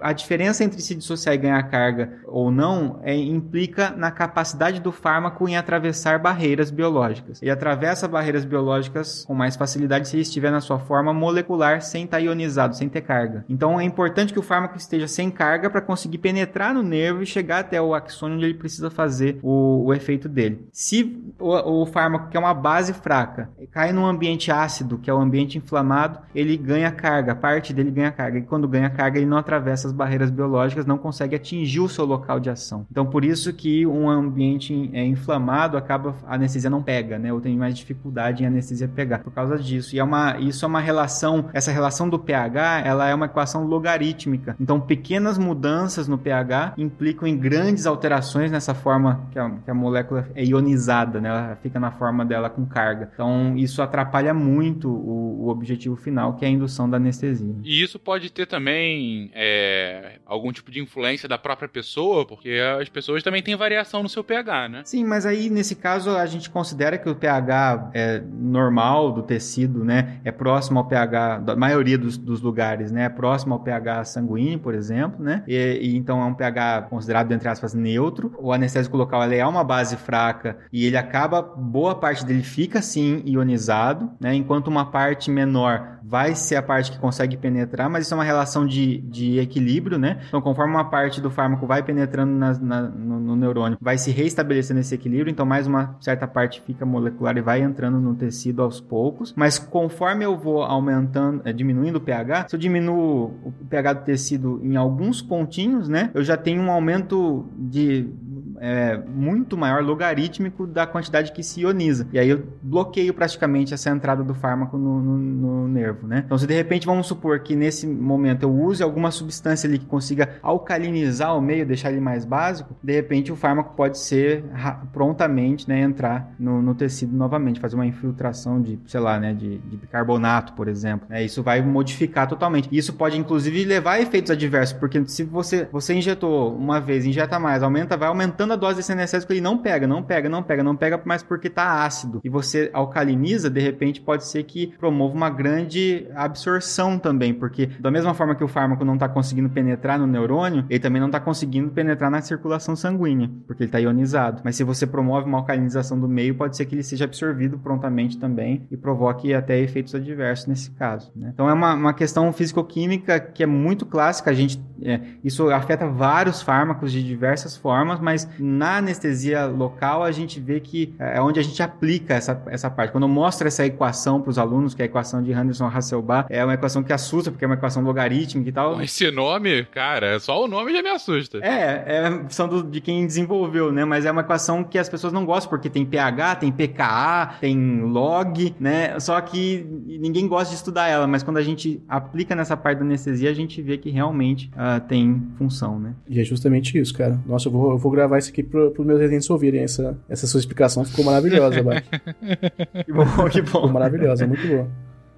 Ah, sensacional a relação. Então, é, só resumindo o que você comentou, em geral esses anestésicos eles são ah, uma base fraca e eles tendem a circular melhor ah, no organismo caso eles não estejam ionizados, caso eles estejam neutros. Sim, porque quando eles estão neutros, eles têm mais fa- facilidade, mais afinidade, mas são mais hidrofóbicos que a gente fala. E vamos aqui falar, em vez de absorção, porque a gente está falando de anestesia local, transpor barreiras biológicas, né? Então, para ele atravessar barreiras biológicas, ele precisa estar na sua forma molecular não ionizada, né? Ou chamada de apolar, ou, ou por, aí, por aí, né? Então, aí atravessa barreiras. Por quê? Porque a gente quer que ele atravesse uma barreira que são as várias camadas, né? Que a gente tem do nervo lá até chegar até o, o axônio. Então, ele tem que cruzar muitas barreiras, tem que estar apolar. Então, um fármaco ele fica mais apolar, se ele for uma base, ele fica mais apolar, mais não ionizado numa, num ambiente mais básico. Se, e quando ele se depara com um ambiente ácido, que aí é o ambiente que a gente está falando do tecido inflamado, aí sim ele fica ionizado, mais ionizado, se dissocia. E quando ele está ionizado, ele não consegue cruzar barreiras biológicas. Então ele não consegue chegar no nervo, também tem mais dificuldade em ser absorvido. Molecular sem carga, exatamente, perfeito. Então, enquanto ele estiver num ambiente mais básico, ele consegue ir nos locais onde ele deveria ir, principalmente o nervo, né? Mas também acaba indo pro sangue algumas vezes. Já quando você tem inflamação, a inflamação ela traz um ambiente um pouco mais ácido do que era o ambiente anterior, e justamente por ser uma função logarítmica, um pouco mais ácido já tem um efeito muito maior, e a partir daí o que era é, apolar sem carga ganha carga, fica ionizado e a partir disso não consegue transpor as barreiras biológicas, e daí a dificuldade da anestesia pegar de fato num, ambi no- num ambiente que já está com esse tipo de inflamação. Cara, que, que interessante. Mentalizo. E é legal ilustrar também essa questão da- dos anestésicos, que o primeiro anestésico local, puxando para essa parte histórica, foi a cocaína, né? Então a cocaína, esse, esse, esse sufixo que a gente tem, caína, né? Ele vem dos anestésicos locais. Cocaína, lidocaína, bupivacaína, procaína, né? Todos os anestésicos locais terminam com esse caína, né? Que é um grupamento que a gente tem ali. E a cocaína foi o primeiro, é que é, eles viram que era anestésico local, mas também dava outros efeitos aí que levaram ao abuso e depois a dificuldade em se manter como fármaco, né? Tomar tubaína, é um refrigerante local. Mas tudo bem. Tem que ser caína. Ah, verdade, verdade. Mas beleza, então entendido a anestesia local. E a geral é o liga e desliga, né? É, o geral é aquela que a gente tinha falado, que você vai usar o hipnótico em dose potente, analgésico em dose potente, e o relaxante muscular, né, o bloqueador neuromuscular, em dose plena, que o paciente vai parar completamente todos os músculos, né? É nessa hora que você fica meio grilado com o Harry Potter quando eles jogam o Petrificus Totalus, né? Que ele joga o Petrificus Totalus, mas ele continua respirando respirando. Não é tão totalos assim, não é, senhor Harry Potter?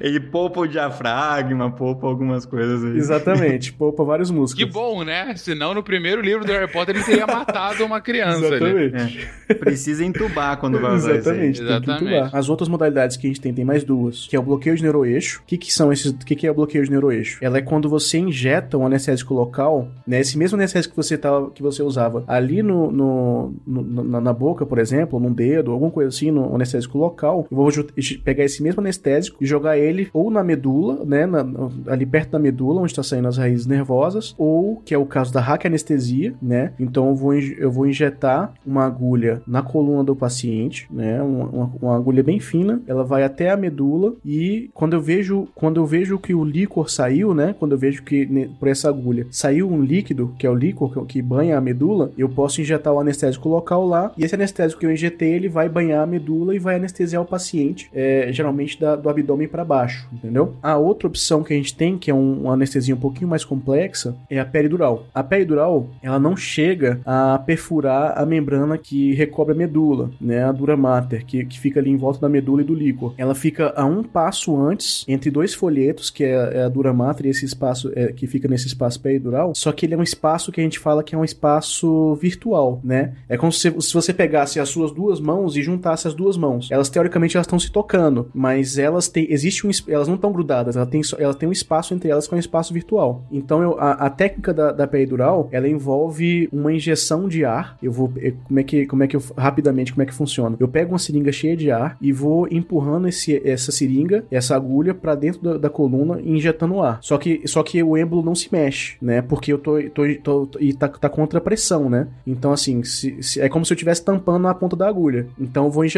injetando, injetando e ele, e ele tá cheio de pressão. Existe um momento em que eu começo a injetar a agulha e, o, e eu não tenho mais pressão e o êmbolo se mexe, né? Porque que, que, que isso quer dizer? Quer dizer que eu cheguei num espaço que é virtual, onde duas camadas estão se tocando, mas não estão grudadas. E o ar é injetado. Aí eu cheguei na peridural, eu vou injetar líquido ali, o, o- eu vou injetar o anestésico local ali, e ali, apesar de não banhar exatamente a, a medula, é o local por onde saem os nervos. Então eu eu não em vez de eu jogar anestesia diretamente na medula, eu, eu jogo anestesia diretamente da emergência dos nervos, entendeu? Então assim, é, eu, eu em vez de anestesiar da barriga para baixo, nesse caso da, da peridural, eu posso anestesiar só a faixa dos seios. Então eu posso fazer uma, uma, uma, uma prótese de mama ou uma cirurgia de mama só fazendo anestesia no peridural, que vai pegar só a faixa dos seios e a paciente continua me- movimentando as pernas e os braços, tudo normal. Ela tá só sem sentir dor nos seios, entendeu? Entendi. Ao invés. Bom, vamos ver se eu entendi a explicação das duas. Quanto à raquianestesia, você tá colocando o anestésico bem, de fato, na, na, na medula, né? No líquido na, na medula, né? E quando você coloca, é como se você tapasse ele. Então tudo que tá dali pra baixo para de sentir dor, para de sentir tudo, na verdade, né? Você tá tapando qualquer tipo de, de sensibilidade que você tem ali da, daquela posição pra baixo, porque você colocou aquela rolha ali na sua medula e aí, enquanto tiver funcionando aquilo, não é bem uma rolha, claro, gente, por favor, mas você tá colocando aí um tampão, enquanto tiver ali funcionando, não tá sentindo nada. Já a peridural, você não vai na medula especificamente, você vai ah, nos nervos que saem da medula, nesse espaço virtual, você cria um espaço ah, e, e faz com que a anestesia ela só banhe aqueles nervos específicos daquele local. E aí você consegue, ao invés de ter que deixar tudo paralisado dali pra baixo, você consegue só deixar anestesiado aquela parte específica do corpo. Exatamente, perfeito. É isso aí mesmo. Essa é a diferença da peridural para hack. As duas, pensando na prática, as duas pra mim são assustadoras, mas enfim, eu, eu entendi a lógica. Eu tô vendo aqui uma imagem do tamanho da agulha, que delícia. A agulha é longa, mas é fina. É, E assim, a, a, a peridural a agulha é um pouquinho mais grossa, mas aí a gente faz anestesia local pra você não sentir a dor da agulha da peridural. Aí já tô usando duas Entendi. técnicas diferentes para para mesma pro mesmo paciente. E a pergunta que todos querem fazer é: e como que você vai fazer anestesia local pra agulha da anestesia local? Aí, aí entra o- a hipnose, né? O álcool. Ou a hipnose. Boa. É, a anestesia local ela é uma agulha bem fina, então não, não machuca tanto, né? Eu tô brincando. Existem algumas técnicas. Uma das, das coisas que eu faço é fazer a. Existe a teoria dos portões, a gente vai discutir isso no, no, no cast de dor. Mas quando você. Sabe quando você, quando você machuca o joelho, assim, quando você cai, você não fica massageando o local? Porque quando você faz um estímulo tátil, ele, ele inibe o estímulo doloroso. Então, quando eu vou fazer aplicar anestesia local, eu faço uma, uma pressãozinha com outro dedo em cima, que aí a- o estímulo tátil diminui a dor do, do- da, da aplicação da, da agulha. Entendeu? Entendi. Você engana o nosso cérebro pra que a gente não sinta o negócio. Exatamente. Entendi. É muito espertinho essa parte. E o, e, o, e o próximo tipo agora é o bloqueio de nervo periférico. O que, que é isso? No bloqueio de nervo periférico, eu vou pegar nervos específicos mesmo, né? E vou injetar anestésico local nesses nervos, é, que eu já conheço, que eu sei de onde eles, vão- pra onde eles vão. Vou anestesiar tudo que ele. Que ele todo- todos os, os territórios nervosos dele. Por exemplo, se eu fizer uma anestesia local ah, nas costas da minha mão, eu, aneste- eu vou ficar com, com a, só o local onde foi banhado pelo anestésico que eu vou ficar se- sem sentir dor. Se eu sair um pouquinho pro lado da mão, eu já sinto dor de novo, entendeu? Isso é uma anestesia local, que eu só vou pegar, os, eu só vou pegar só as terminações nervosas. Eu não tô pegando um nervo grande por si só. O bloqueio de nervo periférico, eu vou, por exemplo, um, um dos que a gente mais faz é o bloqueio de plexo braquial, que é, é o, é o bloqueio, é o nervo que inerva o braço. Então eu vou aqui, na, onde, onde a gente chama de saboneteira, eu dou uma injeção aqui, né? Eu, eu tenho, claro, minhas referências anatômicas, e hoje em dia a gente usa muito ultrassom para também para encontrar esses nervos. Eu dou a injeção lá, in- injeto anestésico local diretamente no nervo, e o braço inteiro vai ficar anestesiado, entendeu? Então eu posso fazer uma anestesia de tal forma que você possa arrancar um dedo de uma pessoa que não vai sentir dor nenhuma, zero de dor, porque tá totalmente bloqueado. Entendi. É como se fosse a raquianestesia, só que de um membro periférico. Dali e pra diante você não sente mais nada. Você colocou o tampão. Exatamente. É um tampão no nervo já específico mesmo, que você já conhece, daquele território daquele nervo. Pode ser um nervo do braço, que é o nervo braquial. Você pode pegar um nervo ciático, vários nervos que a gente tem, cada um vai pegar de um lugar diferente. Perfeito. Esses então são os tipos de anestesia que a gente tem. E claro que para que eles funcionem, a gente tem, ah, como a gente disse, não é só um vidrinho com anestesia dentro. Você tem alguns tipos de anestésicos potenciais que podem ser utilizados, né? Bom, a gente já comentou aqui os, os tipos do ponto de vista de qual é a sua utilidade, né? Ou aquele de, de deixar todo paralisado, ou o de deixar você mais grog, mas enfim. Mas a gente tem também uma- um- outros potenciais classificações de tipos de anestésicos, né? Do tipo, se eu vou engolir, se eu vou injetar, enfim, se eu vou inalar. Como é que é isso? É, basicamente, acho que no decorrer da- das explicações, né, a gente acabou citando, né, os anestésicos inalatórios, né, aqueles que acabam tendo então absorção pulmonar. Isso tem as suas vantagens, as suas des- desvantagens, né, e em especial é uma via muito rápida de ação, eh, já chega direto ali na, já cai na circulação pulmonar ali que depois vai direto para ser distribuído, né, para o sistema nervoso central onde ele precisa chegar. E a gente tem vários do que a gente falou, né, o éter que não, não se usa mais, o cloroformo, até porque tem efeitos adversos é, mais graves, né, e toxicidade a longo prazo, problemas a longo prazo, problemas cardíacos, etc. E depois a gente tem os mais novos que estão que são utilizados, né, e a gente tem desde o óxido nitroso, que mesmo sendo antigo, continua tendo a sua utilidade, mas a gente já viu que ele não é dos principais. E a gente tem o conjunto ali do, daqueles outros fármacos que a gente tem, que são os inalatórios, que a gente tem desde o alotano, né, que é clássico, Aí a gente tem o seboflurano, que é muito utilizado, isoflurano, desflurano, tem suas, suas pequenas diferenciações aí. É, não sei se, o- se depois o Lucas quer complementar, né? Aí a gente tem os anestésicos locais, que são aqueles que a gente injeta naquele local de ação que tem aquela finalização caína que eu falei pra vocês, que começou com a cocaína, mas que depois a gente tem a, a procaína, que depois foi um protótipo da, da classe, mas que depois a gente acabou ficando com alguns que tem um efeito de ação intrínseco que dura mais um pouco mais, que são aqueles é, que são os anestésicos locais, eles se dividem em grupamentos químicos, né? Entre é, que, que são mais rapidamente metabolizados do que outros. Então a gente tem, por exemplo, a lidocaína, que é um dos principais, a, a, a mepvacaína, a prelocaína, a bupivacaína e vários outros desse tipo. E tem os anestésicos é, injetáveis, né? Que a gente falou dos hipnóticos ali, que eles perdem a, levam a perda de, de consciência, o propofol que a gente citou, os benzodiazepínicos que a gente citou, a, a ketamina, a cetamina que a gente citou, né? Etomidato e os analgésicos opioides. E é interessante até esse termo quando a gente pensa em anestésico analgésico se faz muita mistura, porque os analgésicos eles entram no conjunto dos fármacos que são usados em anestesia. Mas quando a gente cita só o termo analgésico, ele é diferenciado um pouquinho do termo anestésico, porque o termo analgésico ele, ele envolve principalmente a, a, a atuação em vias específicas de dor, principalmente. É um pouco mais seletivo, né, para a parte de dor. E a, enquanto a anestesia ela, ela envolve a dor, mas envolve também os outros aspectos que foram falados aqui. Então, os analgésicos opioides que a gente citou bastante antes, né, e até citamos até o problema da dependência, etc. E onde a gente tem a heroína que não se usa mais, onde tem o ópio, né, que obviamente não se usa. E a gente tem os outros que a gente já citou. E os relaxantes musculares, né, aqueles que a gente falou que necessitam, né, de, da intubação, etc, porque eles vão acabar é, dificultando a respiração. Então a gente tem essa divisão, a gente acabou, né, passando por eles conforme a gente falou no podcast.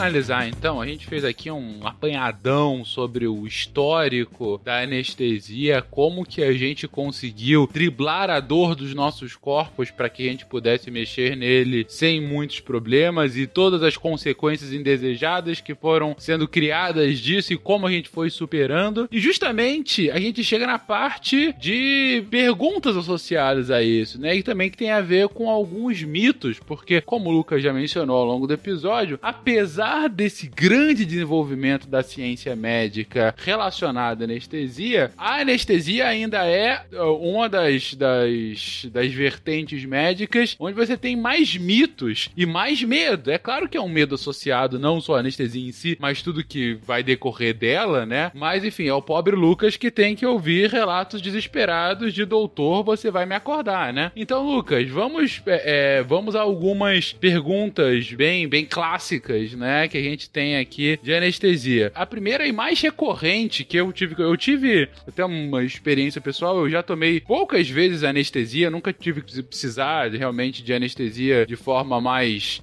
enfim, recorrente, né? Mas eh, no ano passado retrasado, olha só, não lembro porque foi geral, então por isso eu devo estar com a memória apagada, não me não. Tu pode estar na anestesia ainda e tudo isso é um sonho. É verdade, Guaxa. Tudo agora faz sentido.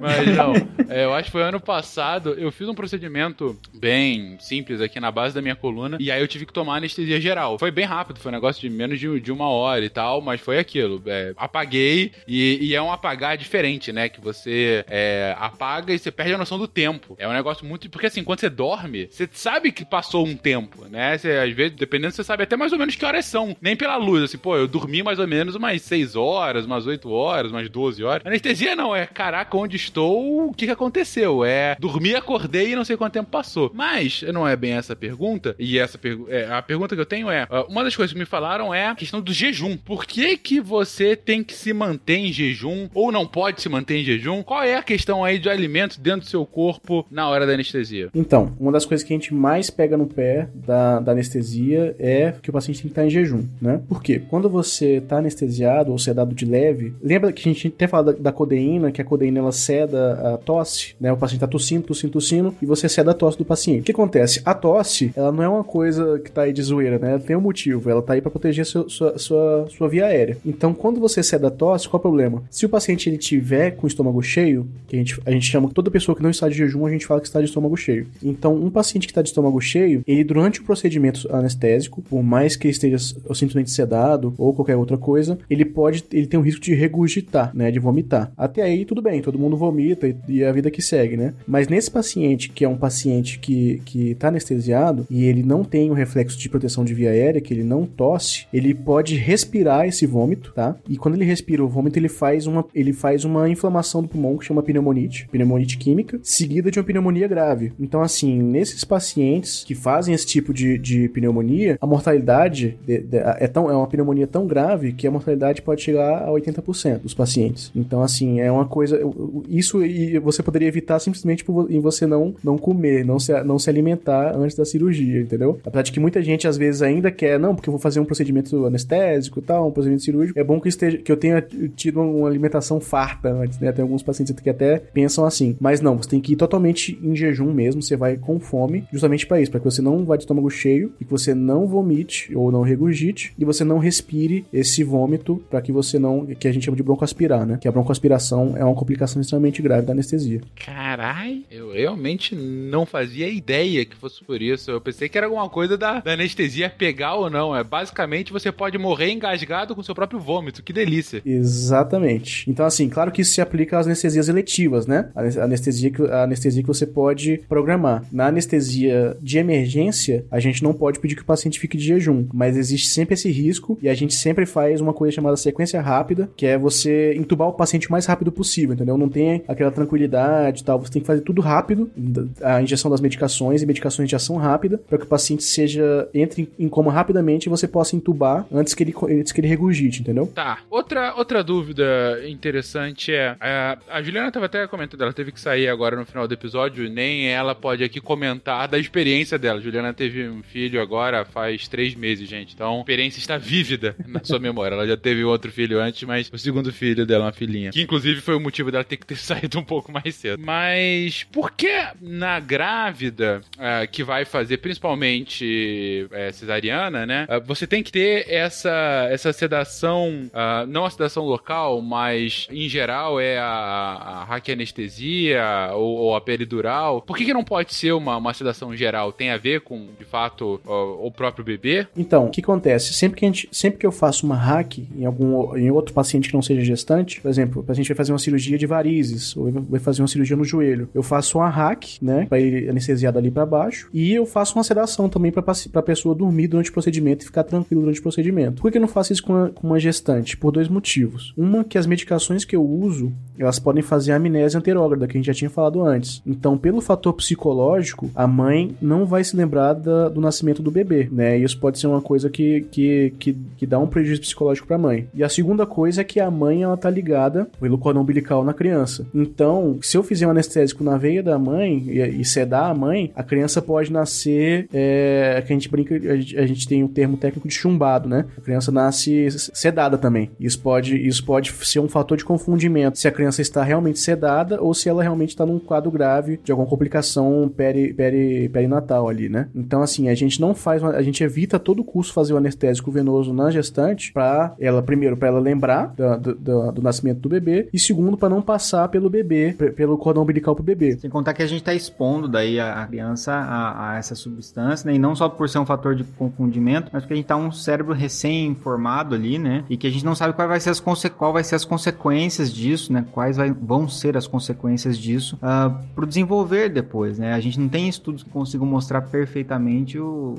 o, esses graus de exposição que a gente vai expondo a, uma, um recém-nascido. Então, quanto menos a gente expuser né, o recém-nascido a isso, melhor. E aí você vai falar, ah, depois que cortar o cordão umbilical, por que, que não fazer? Porque pode passar pelo leite também, entendeu? Então tudo isso é um. Tudo isso impede a gente de fazer uma sedação na gestante que está na cesariana. Essa questão das substâncias serem. É, precisarem atravessar membranas biológicas para fazerem efeito, elas ficam mais intensas quando a gente pensa que precisa atravessar uma barreira biológica específica quando ela tem que chegar no cérebro, que é a barreira hematoencefálica. Então, se uma substância ela tem características físico-químicas suficientes para conseguir atravessar uma barreira hematoencefálica, ela tem uma capacidade alta de transitar entre, entre ambientes, né? Inclusive atravessar a barreira transplacentária, né, com certa facilidade, e também devem, devem ser drogas provavelmente lipossolúveis, né, que conseguem ah, atravessar e, se concentrar em, ambientes gordurosos, como por exemplo o próprio leite. Né? Entendido, realmente não faz o menor sentido ser dar a gestante. E aí, Bach, você, autor de livro de tamanho sucesso sobre a morte de pessoas famosas, te pergunto: você comentou algumas vezes aqui sobre é, a questão da overdose, né? Que a overdose acaba sendo uma consequência, uh, por vezes, desse uso exacerbado uh, de, de, de, opioides, né? É, a gente já comentou o porquê a pessoa chega a utilizar em excesso, né? Todo aquele ciclo que a gente comentou da meia-vida curta e tudo mais. Mas por que efetivamente ela morre, né? Se você tem uma dose excessiva desse, dessa substância? substâncias. É, basicamente, quando a gente pensa em, em drogas de abuso e, ou drogas que provocam alguma overdose, né? Overdose nada mais é do que um nome é, em inglês para superdosagem, né? Então a gente teve uma overdose. Ah, isso tá. ah, os dois modos, basicamente, ou é por sedação excessiva, e aí você vai ter então uma inibição do sistema nervoso central muito grande, inibe neurônios, né? E esses neurônios vão sendo inibidos. E existe uma certa hierarquia dessa inibição, porque tem neurônios que são mais difíceis de se inibir porque são mais fundamentais mesmo, né? Então, por exemplo, os neurônios que estão lá no bulbo, que precisam manter o controle, né? Ajudar na manutenção do controle cardíaco e da respiração, é, eles demoram mais para ser inibidos, mas em algum momento você consegue inibir, que são os riscos, né? Que a gente falou na hora da sedação lá, para que a pessoa não pare de respirar, né? Independente da questão aí do, do relaxante muscular, né? Então, para o cérebro parar, o encéfalo, na verdade, parar de dar ordens para respiração, por exemplo. Então, uma das principais coisas é essa questão da, da, da falta de respiração, né? Da parada respiratória do indivíduo. Então, ele não respira mais. Então, drogas sedativas costumam é, ter esse risco. Então, por isso que essas drogas, boa parte delas que a gente citou aqui, elas têm mais esse risco, né? O risco de provocar a dificuldade de, de- de se respirar. Então, a gente tem aí alguns casos famosos que estão ilustrados aqui na nossa pauta e que também eu comentei sobre o Michael Jackson, né? Do Propofol e outras substâncias que estão envolvidas, mas a gente tem também o caso do Heath Ledger, que é o ator que fez o Coringa do Batman, que foi uma associação também, aí foi em casa mesmo, né? Também utilizando drogas de uso oral, mas foram benzodiazepínicos, opioides e também um antihistamínico, né? Que é desse, a gente sabe que os antihistamínicos, esses que provocam antialérgicos, né? Eles provocam sono também,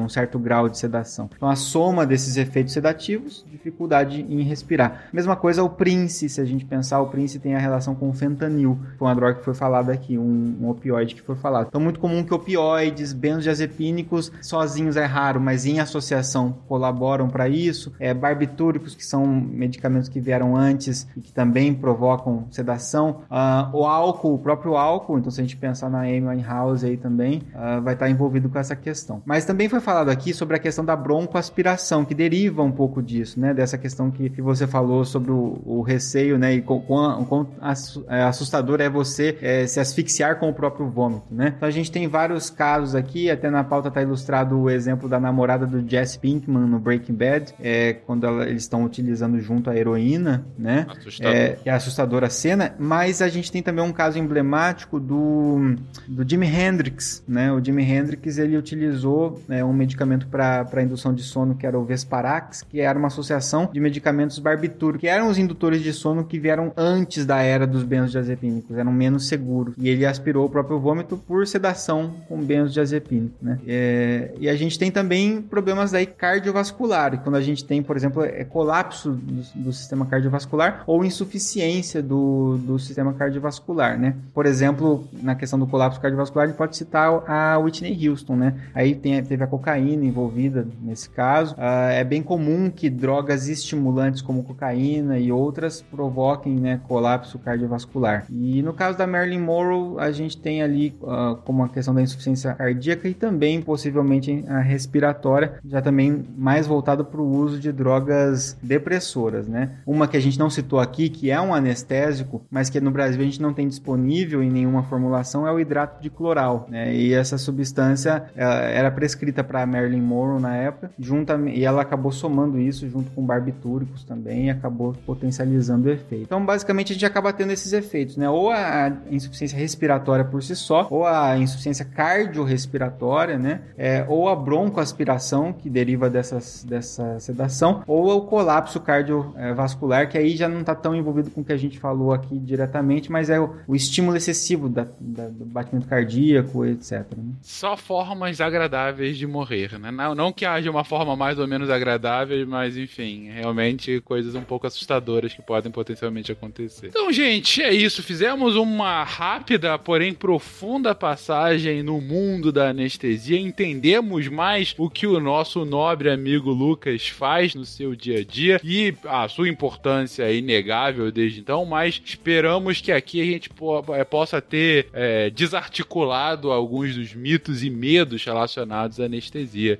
Vocês querem comentar alguma coisa, Lucas, Bach? É, acredito que o Lucas possa falar melhor isso, mas assim, a, dentre os mitos todos, eu acho que o que fica desmistificado aqui é que a anestesia ela passou por um todo um processo, né, histórico até chegar nos dias de hoje, tanto em termos de substâncias que se usam, a segurança dessas substâncias, o, o quanto elas são efetivas versus a capacidade de provocar efeitos adversos. Então a gente sempre balanceou isso, aumentando a efetividade dela e diminuindo esses efeitos adversos, e também a capacidade de monitorização desse paciente que evoluiu demais daqueles tempos remotos para hoje. Então às vezes a gente ainda tem uma ideia da anestesia dos tempos remotos, né? E que hoje em dia ela é muito mais tecnológica em termos de tanto de monitorização quanto a tecnologia da substância mesmo, da, da, da- da descoberta e da associação dessas substâncias cada vez mais baseadas em evidência. Então, com isso, acho que o Lucas pode finalizar é, acalmando vocês, né, que precisam passar por um procedimento anestésico. Bom, é, com certeza, cara. A gente tem hoje medicações muito seguras, né? A nossa monitorização é muito, muito, muito adequada, assim. A gente consegue ver muito bem o que está acontecendo com o nosso paciente. E além de que a gente que está na anestesia, né? O, o anestesiologista, que seria o nome certo que a gente fala, é, a gente está sempre aí para dar o suporte ao paciente. Claro que o nome indica que a gente, o que a gente faz é retirar a dor do paciente, mas a, a especialidade em si é o suporte de vida, é deixar o paciente vivo para que ele passe por esse procedimento e chegue do outro lado tão bem quanto ele saiu. Quanto, aliás, ele chegue do outro lado tão bem quanto ele chegou, né? Então, é, hoje em dia a anestesia é extremamente segura, né? Desde e, e tem que lembrar também que sempre seguir as orientações pré-anestésicas que a gente pede para que você faça esses procedimentos com mais segurança possível. Hoje em dia, é, a anestesia é uma das, das áreas da medicina que mais evoluíram nos últimos anos, assim, é da água pro vinho mesmo. E a gente, a intenção desse, da nossa, desse cast é realmente mostrar como que isso aconteceu. Sempre seguir as orientações pra você não morrer afogado no seu próprio vômito. Eu acho que a imagem já foi o suficiente pra você seguir o médico. Tu acha que é complementar pra acabar? Tenta não morrer. Gente, sempre. Vice sempre a sobrevivência. É isso, gente. Até semana que vem.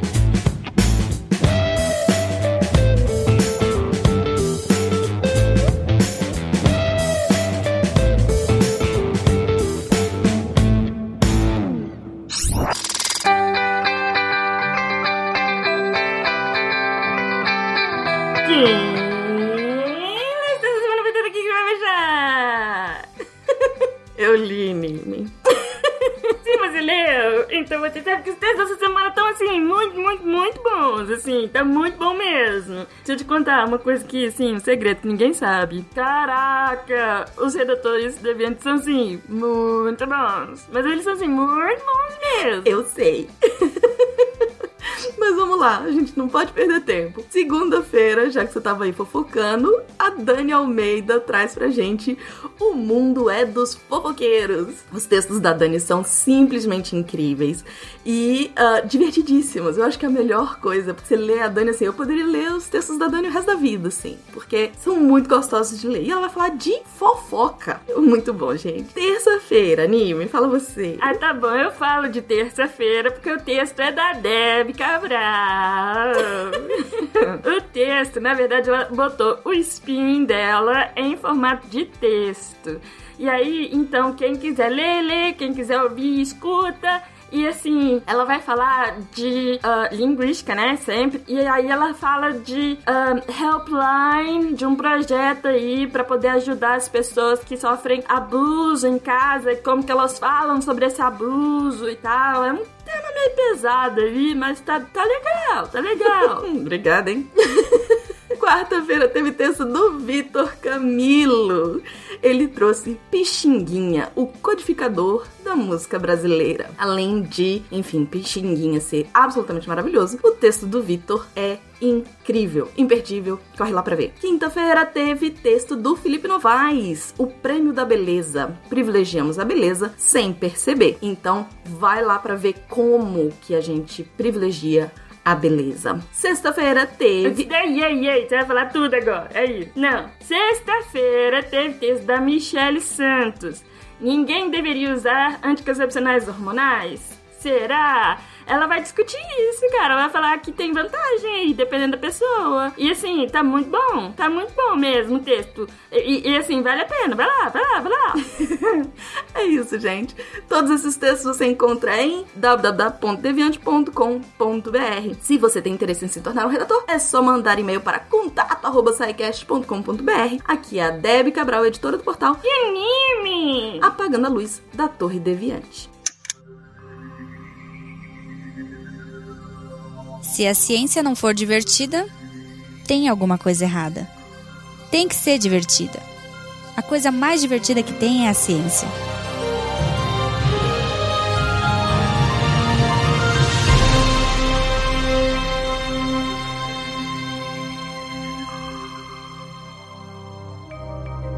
Este programa foi produzido por Mentes Deviantes. deviante.com.br Este programa foi editado por Tapcast. Edições e Produções de Podcast.